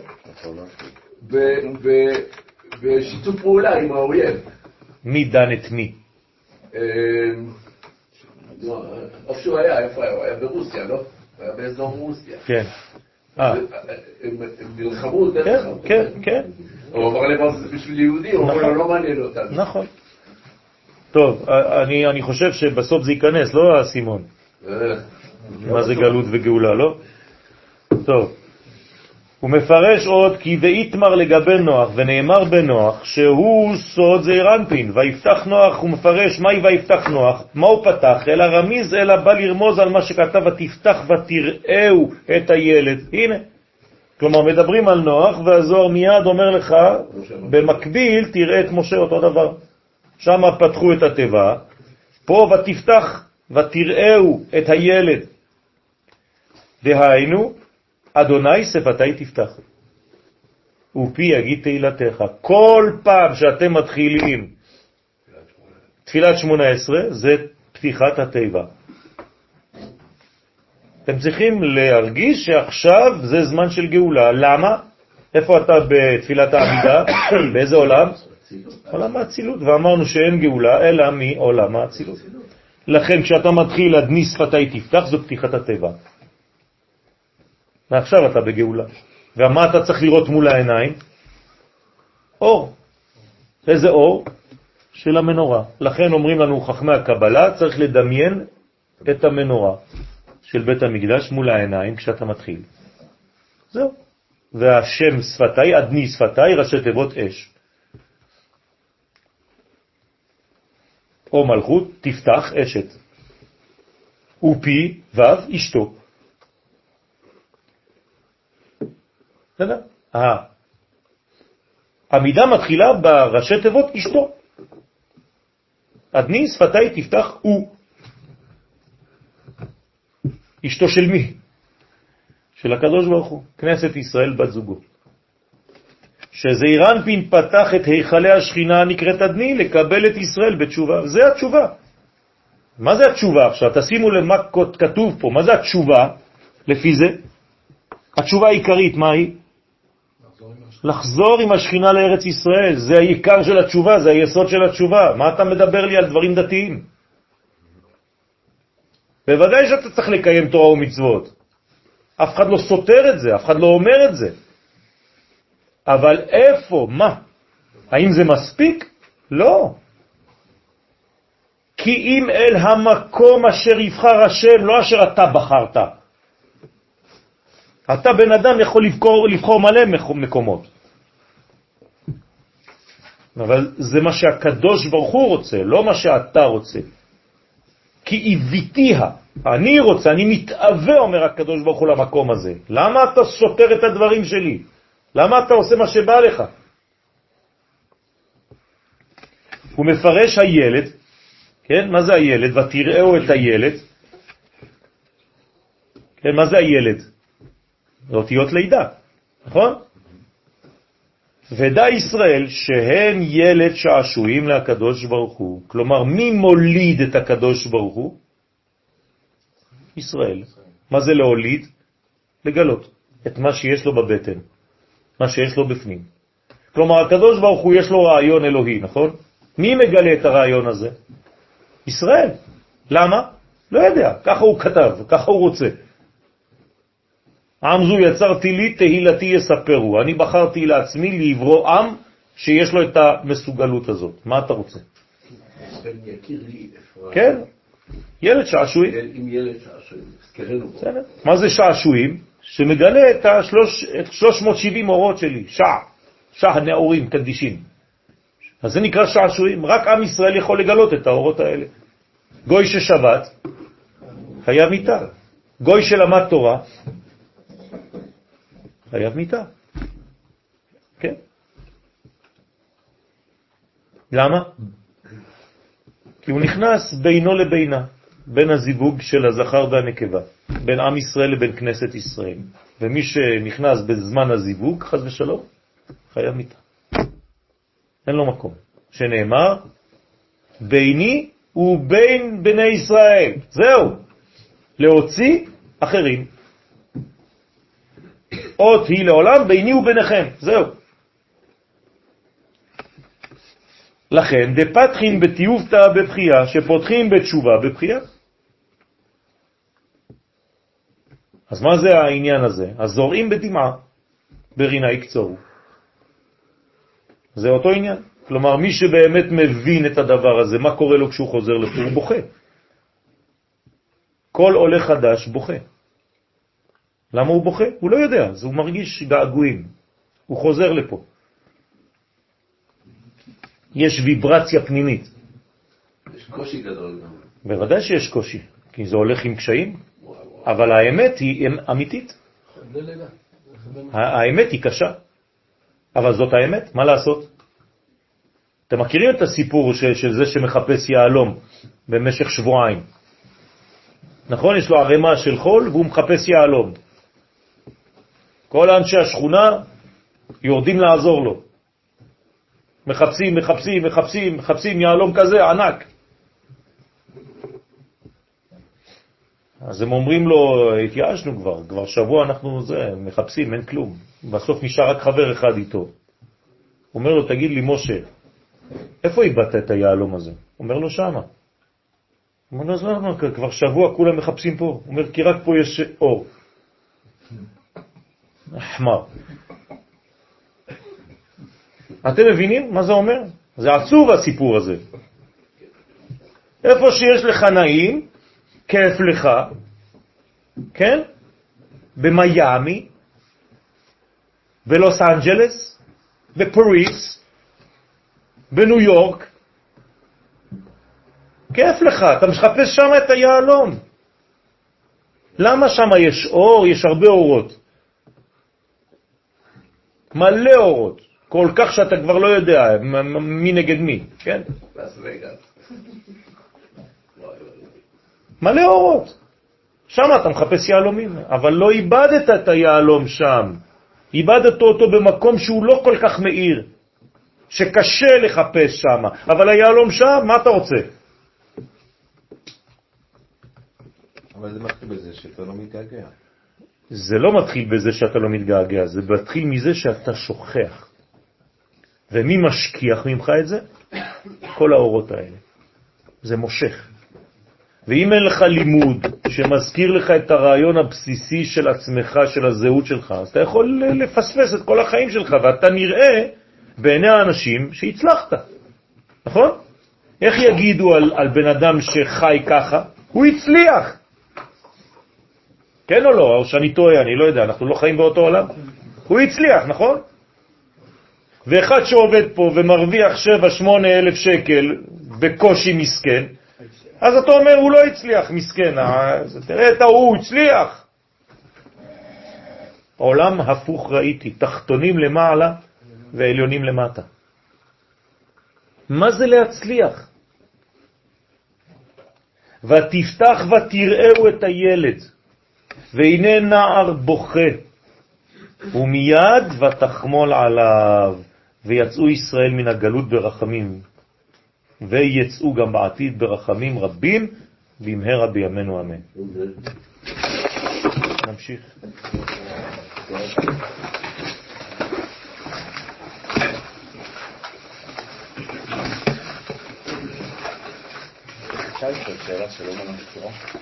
תמיד זה קשור. אני אמצא לך את הקשר.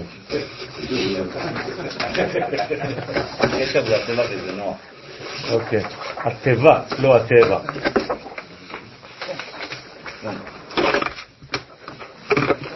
הרי אמרנו פעם אמרת שהחיות הן בדיוק ברצון השם. ואנחנו צריכים כאילו להגיע למצב, אין את האפשרות הזו של הבחירה החופשית. בעלי החיים. חיים, לא אמרתי שהם ברצון השם, שהם חיים לפי זהותם. לפי הזהותם, ממש. נכון. עכשיו ידוע ש... של עכשיו.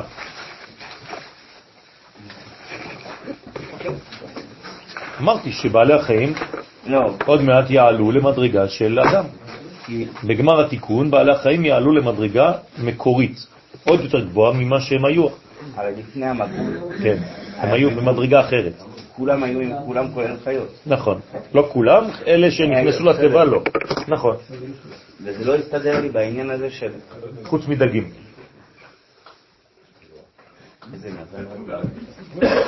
מזל. טוב, מזל דגים.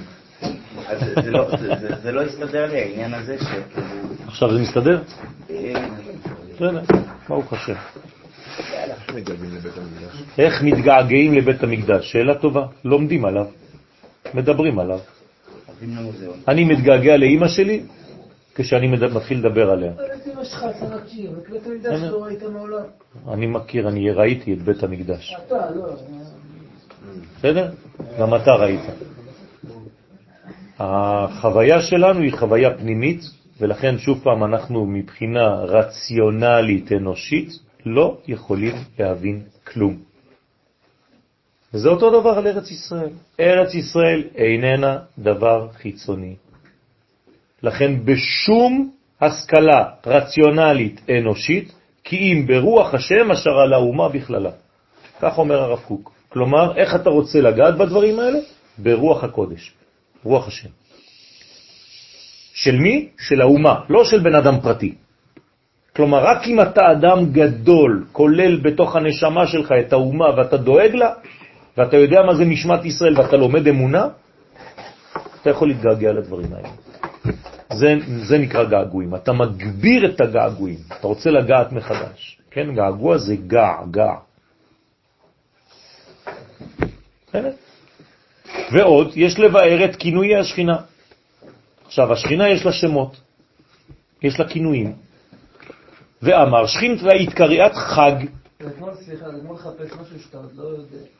אתה יודע, אתה טעמת אותו, אתה יצאת משם. אתה חוזר לגן עדן, נכון? כל החזרה שלנו בעולם זה חזרה לגן עדן. למה? כי יצאנו משם. דומה למשהו של תת מודע. נכון. אתה טעמת את זה אבל, אתה יודע, תת מודע זה עוד יותר חזק, זה אמיתי. בחלום אתה רואה את זה. בסדר, עוד פעם, אתה אומר קשה, אבל אמיתי. קשה למצוא את היעלום כי אין אור, אבל אמיתי. אבל היית שם, יצאנו משם. אדם הראשון גורש מגן עדן. אתה הגנים של אדם הראשון, אתה ה-DNA שלו, זה אותו דבר. אתה מרגיש בתת מודע את החוויה הזאת של הגירוש. ואתה רוצה רק לחזור לשם. למה אנחנו רוצים לאכול? למה אנחנו רוצים להתמלא? למה אנחנו רוצים כיפים? למה אנחנו רוצים תענוגים בחיים שלנו? כי אתה רוצה לחזור לחוויה שכבר טעמת. מישהו לימד אותך את זה? באופן אוטומטי אתה מחפש רק את הכיפים שלך בעולם. איפה שיש מיטה אתה רוצה לשכב, מי לימד אותך את זה? לא, אבל הניסיון לימד אותי. לא, לא. אתה מיד באופן אוטומטי, אתה מרגיש תנוחה כיפית. זה זיכרון קיים. יפה, זה זיכרון פנימי אבל, הרבה יותר עמוק מזה שנולדת איתו. הרבה יותר עמוק. כבר בתוך הבטן של אמא שלך היית בלונה פארק. מלא מים, פארק המים,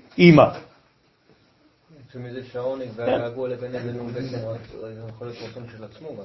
נכון, נכון, אבל זה, זה, אתה, יש בזה גם שם משהו גדול מאוד. כלומר, איפה יש את התענ- התענוגים הכי גדולים בעולם? בשכ... ב- בסדום, נכון? כן או לא? מה? בוודאי. בסדום זה התענוגים הכי גדולים בעולם. כל מה שאתה רוצה יש בסדום. כסף יש בסדום? יש. גילוי עריות יש בסדום? יש. זה לא כיף. זה לא כיף? זה, הדבר הכי כיפי שיש בעולם, תשאל את כל האנשים היום. מה? לא. בסדר, אתה, אתה מדבר כאדם דתי. לא. תדבר כגבר, ותראה שרוב המשיכה היום היא משיכה מינית בעולם. מה, זה לא ברור? לא גילוי עריות. מה, זה משנה, מה זאת אומרת לא גילוי עריות? גילוי עריות זה לבוא על, על אדם שהוא לא שייך לך. זה לא מה שרצו בני ישראל לפני חטא העגל? בפרסיה, נו זה מה שכתוב. מה, על מה לא רצו לקבל את התורה? על זה, שיאסרו להם גילוי עריות בפרסיה. גמרא מפורשת. נו, מה זה אומר? שזה אחד המשיכות הכי גדולות בעולם. כל זה יש בשכ... בסדום? כן. מה אתה רוצה עוד בסדום? אין עניים. כיף? פש, כולם עשירים. אסור להיכנס לחיסרון שם, אין חסרונות. לא מזכירים לך אפילו שיש חיסרון בעולם. דרך אגב, אסור להביא ילדים גם, שלא יהיו בעיות. כי אתה רק תיכנס לסיבוכים. עדיף שתחיה לבד בשביל עצמך, אגואיסט אחד גדול, כיף, לא? ומה נמצא שם? יסוד משיח. לוט. בתוך החושך הזה נמצא משיח. לוט. כן, מסך. אז אותו עניין, רבותיי. ועוד יש לבאר את כינוי השכינה. יש לשכינה מלא שמות. אחד מהם זה חג. למה קוראים לשכינה חג? חסד וגבורה, מלשון חוגה. כן, חוגה, הקומפה. זה נקרא חג. ואמר שכינתה התקריאת חג בכל זמנין ויומין תבין. השכינה נקראת חג בכל הזמנים והימים הטובים. והיינו חג דתלת רגלים, חג של שלושה רגלים, פסח, שבועות, סוכות, כל זה נקרא שכינה. זה שמות נרדפים של השכינה, שהיא מקבלת הערה ושפע החג, ההוא, כגון בפסח מקבלת הערת החסד, כלומר, מה מתגלה בפסח? חסדים. בשבועות, מה מתגלה? תפארת. ובסוכות מקבלת מאימא ומזה אורות פנימיים ומקיפים. דאיתמר בהון, שנאמר בהם שלוש רגלים תחוג לי בשנה, דהיינו להעיר במלכות הנקראת שנה. אז הנה עוד שם, קוראים לה חג וקוראים לה שנה.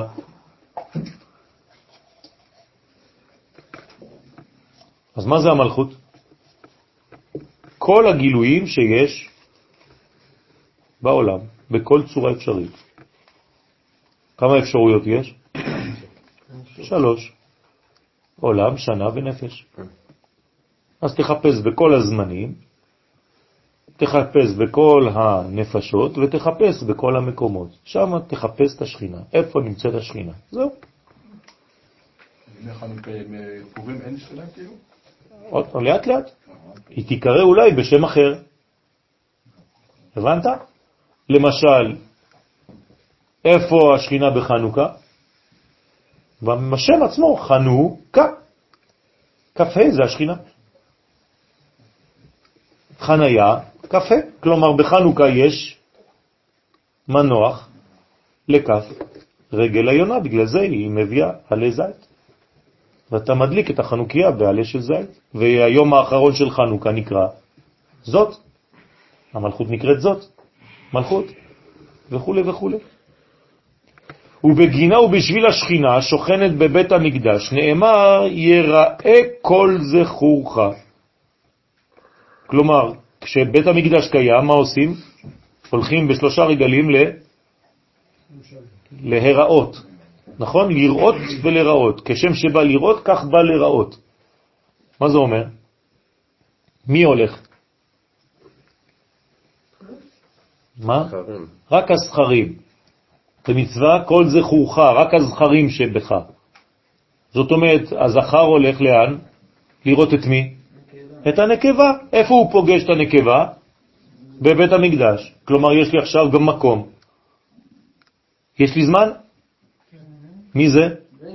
הרגל, שלושה רגלים. יש לי נפש? הזכר. זאת אומרת, עכשיו נפגשתי, שלוש מדרגות יחד, עולם, שנה ונפש. לכן כל שלושה רגלים אני חייב לעלות לבית המקדש, כדי להתחבר שלוש מדרגות יחד. איפה זה בית המקדש? ברוסיה? באמריקה? לא, זה פה. או שאני טועה, אני לא יודע, כן? אפשר להמציא מלא דברים היום. אנחנו בפוסט הכל. כן? אז יראה כל זכורך, ועל ידי שהזכרים נכנסים לבית המקדש, שהוא סוד המלכות, אז מי זה בעצם המלכות? בית המקדש עצמו, אתה נכנס בתוך המלכות, אז כל פעם שאתה נכנס לבית המקדש, מה אתה עושה? ייחוד. זכר נכנס בנקבה. פשוט מאוד. וכן נעשה למעלה, שנכנס זעיר אנפין למלכות, לסוד הייחוד. כלומר, אתה עושה פעולה למטה, באותו זמן בעולמות העליונים, זעיר אנפין נכנס למלכות ויש זיווג. זה לא אתה, זה כל העם. נכון. לקיימה זכור ושמור, אז הנה זכור ושמור. אז איך נקראת המלכות גם? שמור. אתם רואים לאט לאט אנחנו מתקדמים, יש מלא. כדי לקיים הרמז של זכור ושמור הזכר והנקבה.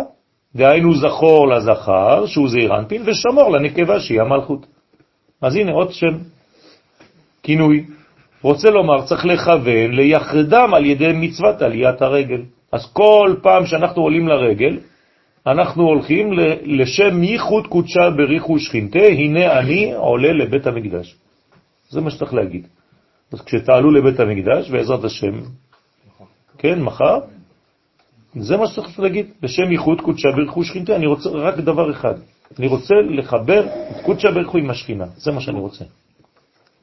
מה? זיווג. זיווג. ואמר, כי כולהו אילן דאזלין להסתכלה בשכינתה. כל אלו הזכרים ההולכים ועולים לרגל להסתכל בשכינה, הם הולכים לראות את השכינה. כדברי חז"ל במסכת חגיגה, כדרך שבא לראות, הנה, שכיוונו, כך בא לראות. צריכים למאהב לה דורונה. כולם צריכים לתת לה דורון. אז כשאתה רואה את הנקבה, מה אתה מביא לה? מתנה. ג'נטלמן, כן? הדאו דכתיב, זה שכתוב לא יראה את פני אדוני, עכשיו איך קוראים לה? פני אדוני. זה הפנים, הגילוי. ריקם אסור שתבוא בלי להביא לה משהו. אלא יביאו עולות ראייה. מה זה עולת ראייה? זה לא הספר של הרב קוק, כן? זה, הוא לקח את זה משם, אבל מה זה? זה עולה, זה קורבן עולה. לבוא כשאתה הולך לראות ולהיראות, אתה חייב להביא איתך מתנה, קורבן. ושלמי חגיגה, קורבן שלמים, שעל ידי אלו הקורבנות מעלים מן וגורמים לייחוד העליון וקדוש. כלומר, כל פעם שאתה מביא מתנה לאישה, אתה מעלה מן לייחוד עליון וקדוש. זה מדרגה גדולה מאוד. אתם זוכרים מה כתוב בקבלה? שצריך להביא לאשתו 24 מתנות חשובות בחיים. לא דברים קטנים, 24 מתנות מתנות. כן? חוץ מזה שבכל חג ובכל... זה עניין הלכתי, אני לא... זה מה שכתוב בכתובה. שרק סוטה ועונתה לא יגרע.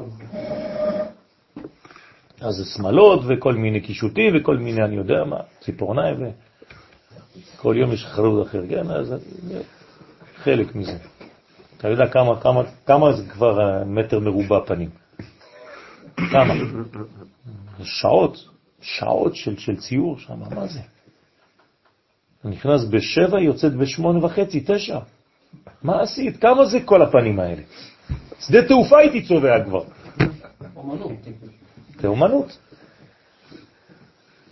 וכל uh, צלוחית כזאת קטנה של אה, צבע, וואי וואי, כאילו מה קנית? כן, שלחו אותי פעם לקנות איזה דבר כזה באירופה, שם זה כאילו הטמפל של כל ה... כן, בית המקדש של כל הצבעים. חשבתי שקניתי את החנות, דבר כזה קטן, אצבע אחת נגמר הכל. אומרת, לא, זה מחדש לך את האור. אדם הראשון, אפילו לפני החטא אתה יכול לחזור לשם. טוב, וצריך למח דבה, וצריך כל אחד לשמוח עם השכינה כשעולה לרגל, זה שמחה. הדאו דכתיב, זה שכתוב, ושמחת בחגיך, אתה צריך לשמוח בחג, בשכינה הזאת. והיינו עם השכינה נקראת חג. והיא חדווה וקודשה בריחו. אז איך קוראים לה? חדווה. הנה עוד שם. וקודשה בריחו הוא התקריית שהיא נקראת שמחתו של הקדוש ברוך הוא בעת הייחוד. הקדוש ברוך הוא שמח בזמן הייחוד. ומה דאזי למחמלה לה, לכן מי שהולך לראות את השכינה בעליית הרגל, צריך לנטרה גרמה מעציב, הוא צריך לשמור את עצמו מעצבות. כלומר, אסור להיכנס לחג בעצבות. שלא, חז ושלום, יהיה לב רגז, כמו בגלות. לכן אסור לשמוח בגלות. הגמרא מספרת שיום אחד היה רב ששמח בגלות וקיבל בעיטה מרב אחר. אמר לו, איך אתה שמח? כתוב שמחו לפני השם. מה? התכונן, כן, נתן לו בעיטה בכיוון הנכון. אומר לו, זו, זה בעיטה, אומר לו, לא, זה אחי שנה. כן. כי גז חיש ונעופה. אז צריך לשמור את עצמו מעצבות. אסור להיות עצוב כשאתה בקשר עם השכינה. אבל רגע, השכינה, עכשיו היא בגלות. לא, השכינה לא בגלות. עכשיו? עכשיו לא. עכשיו היא כבר חזרה לארץ ישראל. מ-1948. חזרה לארץ ישראל והתורה חזרה לארץ ישראל. היום התורה חזרה לאכסניה. אין תורה בחוץ לארץ היום. כל התורה, עיקר התורה זה פה. זה נגמר כל הישיבות, מה שהיה, כל התפארת, כל ה... כן? סורה ופומבדיטה וכל ה... כן? נגמר כל זה. עיקר התורה זה בארץ ישראל, נגמר, אין מה לעשות כבר בחוץ. תלמוד ירושלמי. כן. לכן צריך להיות בשמחה. וזה כל המקומות. לכן גם כשאתה נמצא עם המלכות, עם, עם האישה, אתה צריך להיות בשמחה, כי אם אתה עושה כל הזמן פרצוף, זה קשה. זה לא פשוט, כי אם אין אהבה, אז אתה לא יכול. ולכן צריך להיזהר מאוד כשמתחתנים, להתחתן עם אישה שאתה באמת אוהב. ולא סתם בגלל שזה מה שהיה. ואחרי זה כל החיים שלך אתה בעצבים. זה לא פשוט הדברים. אפשר אותה? בטח שאפשר. צריך, לי, צריך להתגבר על, על הדברים. אני לא אומר שזה, שזה, שזה הופך להיות אמיתי. תלוי כל אחד ואחד. יכול להיות, יכול להיות זיוף אחד גדול כל החיים. כי אין אהבה. אי אפשר לבדות את ה... יש אישה שכאילו נגד את הקירוב הזה, את הייחוד הזה? אם, אתה, אם אין לך קשר אליה, כן? לא, לא יכול לאהוב אותה. דווקא לבנות את ה... אם אתה רוצה... בצורה החיובית. אתה רוצה... אבל, אבל אתה לא יכול לבנות את זה עם אישה שלמשל לא ראית. למה אסור להתחתן עם אישה שלא ראית? שמא תתגנה. יש דברים שאתה מגלה בה שלא מוצאים חן בעיניך, או שאתה פשוט לא אוהב אותם, מתחיל לא לאהוב אותם. יש, יש מצבים כאלה, זה לא פשוט בכלל לחיות כך. זה דוחק ממש, לא לראות אותה, נגיד שזה ממש מצב מאוד גבולי. כן. אבל חוץ מהמצב הזה, כנראה שהכל פתוח. בסדר, אבל, הוא, אבל יש שינויים גם, אבל יש שינויים גם. יש שינויים במהלך החיים. מה, גזירות? לא, שינויים של האדם ביחס לרגש שלו. אבל הרגש שלו לפי הרגש של האישה. גם הרגש שלה לפי הרגש שלו, זה הולך ביחד. אבל אם... אבל הוא, הפועל, הוא, הוא לא נכון. המשפיע. לא. לא, לא. מים, תראה, המים עכשיו, איך שאני שופך אותם, הם תופסים את הצורה של מי? של הכלי. אז מי קובע פה? אבל כל הצורה שאתה נותן לה זה הצורה שהיא מקבלת. אין לה אפשרות אחרת. אז אתה בעצם תופס את צורתה. ההשפעה שלך היא לפי מה שהיא. אבל כמו שהרב אומר כל הזמן, הרב יש לו יותר, יותר לתת מהתלמידים לקחת. כל הזמן הוא בשפע. יפה. לכן זה עוד יותר כאב. אבל זה, נכון, האיש, המצב של... של תלוי. תלוי. נכון, מצב של משפיע, אבל אם אין מולו מקבל, אם יש מולו עוד משפיע אחד, שהוא אנטי עם קבלה, הוא לא מקבל ממך יותר, מה, אתה לא ראית נשים שהבעל שלהם כבר הפך להיות ליצן, אין להם ערך לבעל? אני מכיר אנשים מסכנים, שהאישה אומרת, מה, הוא לא נותן לי כלום, מה אני צריכה אותו בכלל? אז הבעל הזה הופך להיות אה, מסכן, בטח שיש לו לתת, אבל היא לא מקבלת, אז למי הוא ייתן? כן? אז זה לא פשוט, זה, זה, זה ערך, אבל העיקרון הוא להיות בשמחה ולא בעצבות. כלומר, לעשות הכל כדי לא להגיע למצבים האלה. ועוד פעם, קשה. אפשר להוסיף בשיר. אה, קשה, אה, קשה, קשה. אבל אין לנו על מה להתלונן, כן? זה נמצא בשם. זה נמצא גם? האישה לוחצת. אוקיי, קשה. טוב, אז הנה, אתה רואה, אני לא מכיר את השיר. האישה לא די לה. בסדר? האישה לוחצת, קשה. זה עוד, אה, זה הבחור דתי שכתב את השיר הזה, נכון? טוב. אז דהי למד י' למד י' ת'. חז ושלום, כשאתה עם אחת כזאת, חשוכה, עיצבון, שאול, תחול. אללה יסתר. כן? העצבות שורשה היא מלמד י' למד י' ת'. כלומר, מדרגה קיצונית מאוד ושלילית מאוד, הנקראת חושך, ונקראת עיצבון, הרב, למה אתה לא אומר את השם שלנו? כי אסור. למה? אבל זה שאסור, אני יודע. נו, בגלל שזה מזמין. אז מין מה? אותה, אבל אני לא רוצה להזמין אותה. היא פה גם ככה. לא, חז ושלום, היא לא פה. אז מה? למה אתה אומר שהיא פה? איפה היא? אני לא, לא צריך להזמין אותה, היא נמצאת במקומות של הרי החושך, זה נקרא. אני לא צריך להזמין אותה משם. לכן אני לא קורא לה. למה אתה אומר שהיא פה? היא לא פה, אני מבטל את דבריך. אני אקרא לה איתה לא? בוודאי. הבן איש חי אומר שאפילו אסור להגיד את השם הזה אפילו בלועזית. D, I, A, B, O, L, O. זה לא שתייה. מונט. בכל הלשונות. אלדיה, כן? אסור להגיד את זה. גם הבן איש חי. בפירוש. בטח שבשפה שלנו. ובכלל, בעברית עוד יותר. אסור להגיד את זה. בספרדית יש שמות, יש שירים רק על זה, כן? שהוא יבוא, ייקח אותך, כן? ככה הורים מחנכים ילדים.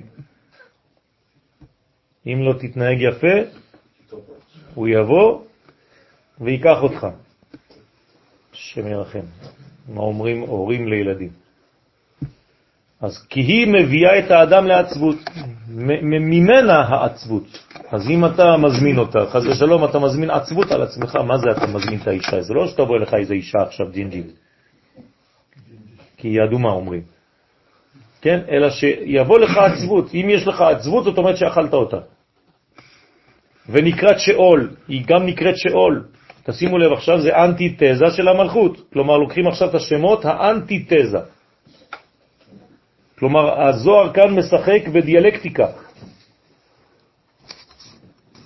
כי על ידי עצבות היא מחטיאה את האדם. כלומר, למה האדם חוטא? כי הוא בעצבים ובעצבות. זה החטא הראשון של האדם. למה? אם אתם מתייחסים לתחילת השיעור, בגלל שהוא יצא מעלמא דייחודה, והוא נמצא עכשיו בעלמא דפירודה. כלומר, בעולם האצילות אתה לא יכול לחטוא.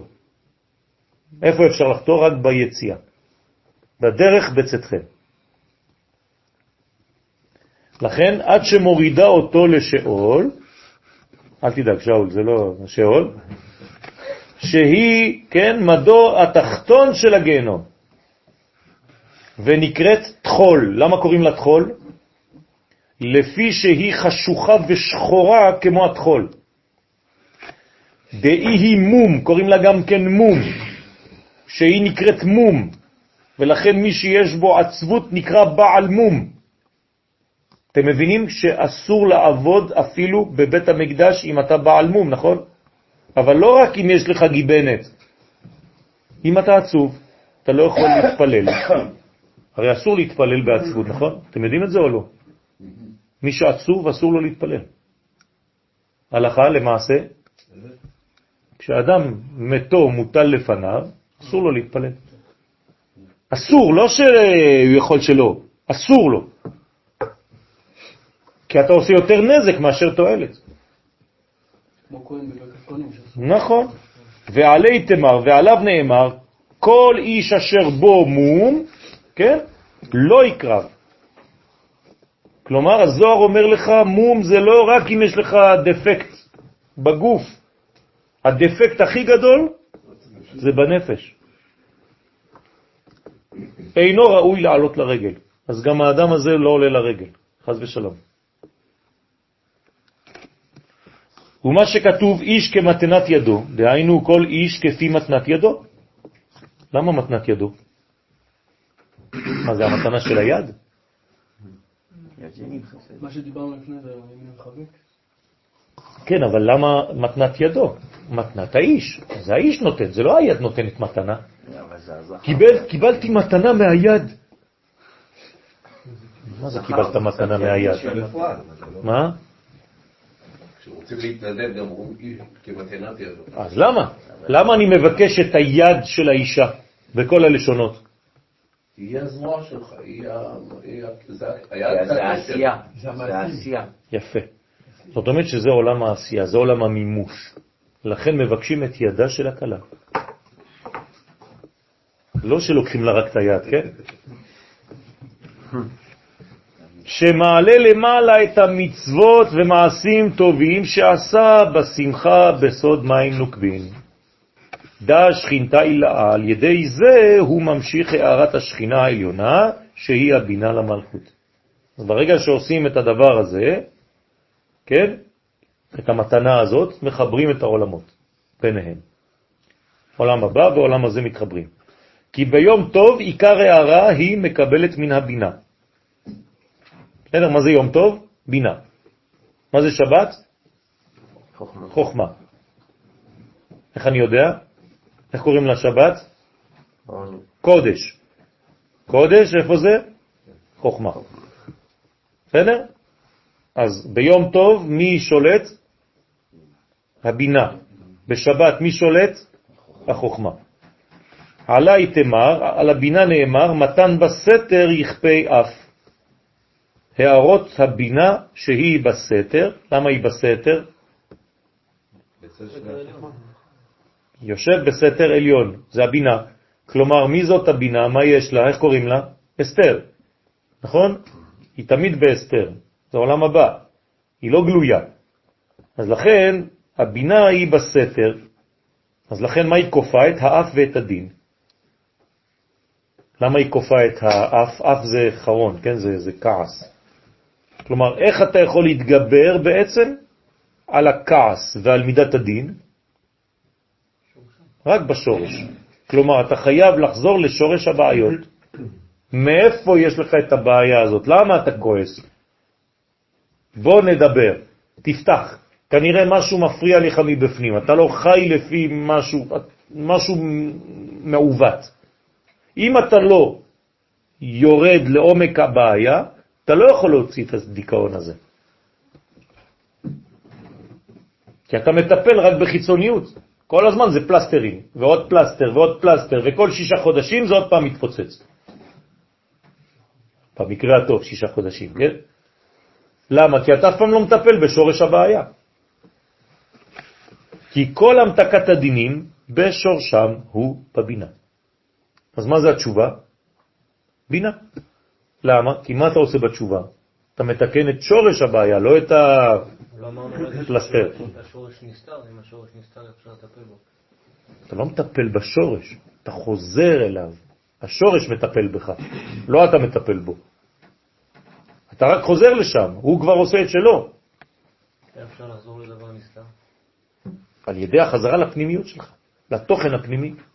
ואתה מגלה, מחפש, מחפש, מחפש את העולם הבא שלך. איפה העולם הבא שלך? הנשמה. איפה העולם הזה שלך? הגוף. לכן זה בבינה. המתקת הדינים בשורש. הנפש בין לבין? הנפש זה חלק תחתון של הנשמה. אז איך זה- איך זה יכול להיות פגוע? כי... כי זה עדיין, זה, זה חיצוני כבר, זה מתלבש בדם, זה כבר חיצוני. יש לך חמש מדרגות, נכון? נפש, רוח, נשמה, חיה ויחידה. נפש ורוח זה נר. כלומר זה זעירנפין ומלכות. זעירנפין ומלכות, נכון? ואתה צריך להוסיף לו. היי, שזה הבינה. אז זה נקרא הנר. כן או לא? מה זה הנר? הנר. מה הוספנו עם הנר בין נר והנר? בגלל שזה הנר הידוע, הוספת את ה' הידיעה. למשל, בהלכה אומרים לך שבערב שבת מברכים על הנר. במוצאי שבת אתה מבדיל על ה... לא. אסור להבדיל על הנר.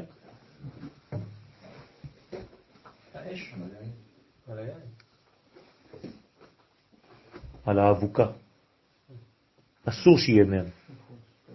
זה חייב זה חייב להיות שתיים. שתיים זה אבוקה. אה, אתם יודעים איזה סוד יש פה?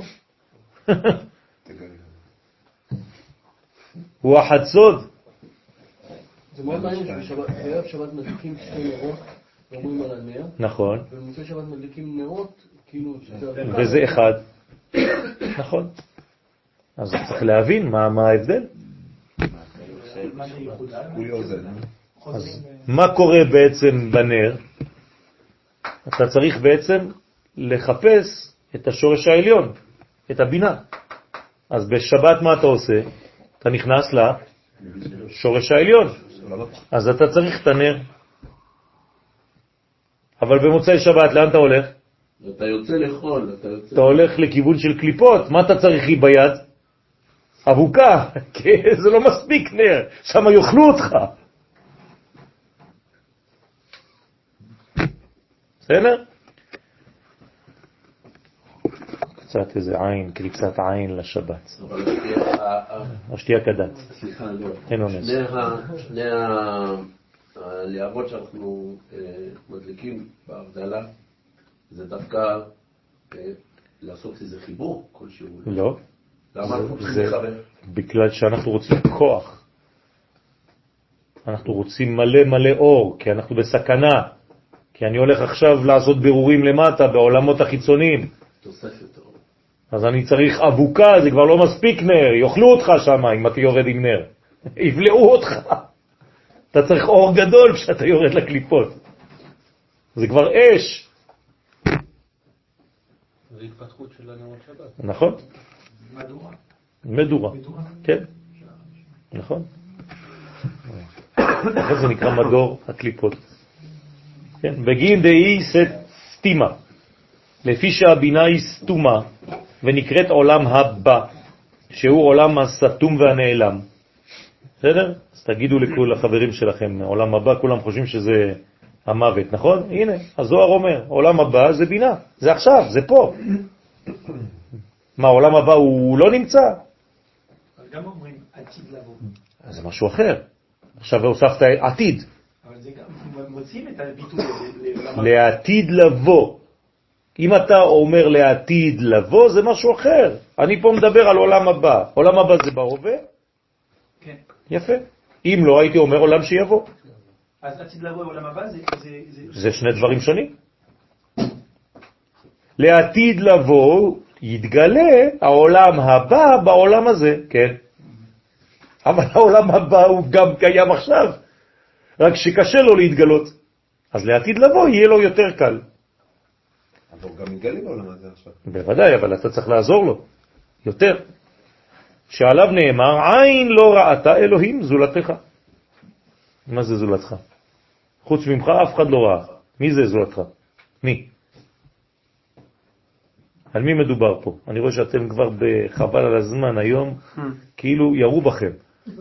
כולם, אני רואה אתכם בסבל, כל אחד במאמצים עילאיים, כן? כנראה שזה אור מקיף, מחסל.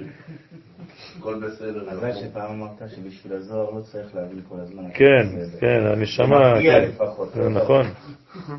פעם הבאה אני אשלח רק את הנשמה, את העולם הבא שלי, ותשלחו את העולם הבא שלכם. והחדר יהיה מלא עולם הבא. יאור מקיף, יאור מקיף. טוב, עין לא ראתה אלוהים זולתך, מה ההמשך? אפס, לא? וואי וואי וואי, רפסודי, זה עולה עוד מה עם הפלאפון שם, יעשה למחכה לו. בסדר? למה אני צריך להשלים לכם את כל הדברים? אתם צריכים לדעת, מה? המשך. אה? יאללה, נו, תקרא. בגוגל. הגעת אצעס ועושה צדק בדרכיך, יקראוך הן, אתה כתבת ונכתב בהם עולם ונבשע. יפה. הרבה. נכון. לכן קרנן לה מתנה.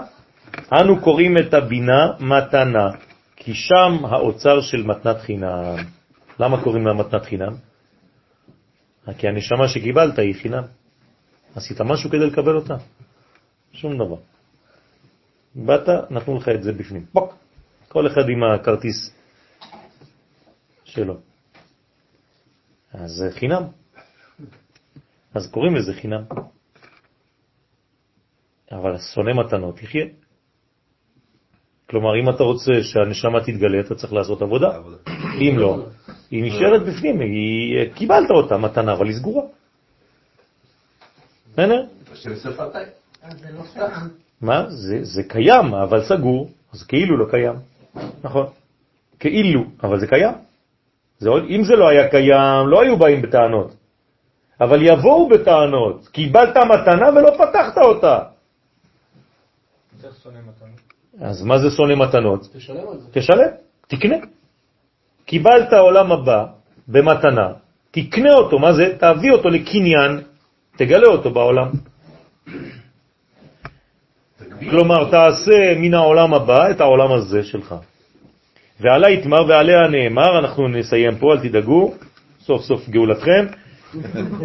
ישמח משה במתנת חלקו, במה שקיבל במתנה את החמישים שערי בינה, אז הוא קיבל ישמח משה במתנת חלקו. כן, מה זאת אומרת?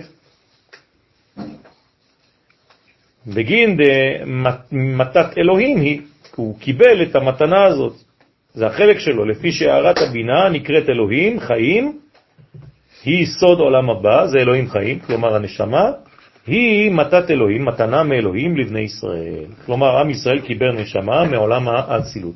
מיזון דאצילות יצא נשמתנו. כלומר, כל אחד מאיתנו יש לו נשמה מיזון דאצילות. משכר ונקבה מעולם האצילות. ולכן צריך לגלות אותו. מה? אלוהים חיים. יש אלוהים אחרים, נכון? יש אלוהים. נכון, אבל מה זה אלוהים? זה כוחות. אבל כשאתה אומר למענך אלוהים חיים, זה כבר אלוהי ישראל. בסדר? כלומר, רק אלוהי ישראל הוא אלוהים חיים. אם אתה לא משייך את אלוהי לישראל, זה אלוהים אחרים. זהו. אתם מבין מה אני אומר? י' כו' מתגלה באלוהים. אלוהים מתגלה רק בישראל. כלומר, הוויה מתגלה בישראל. לכן, הוויה אלוהים זה רק שהוא אלוהי ישראל. אדוני אלוהיכם אמת, אלוהיכם שלכם. לכן רק הקדוש ברוך הוא, כשהוא מתגלה בעם ישראל, הוא מתגלה בעולם. אם לא, אין לו גילוי. שבת שלום.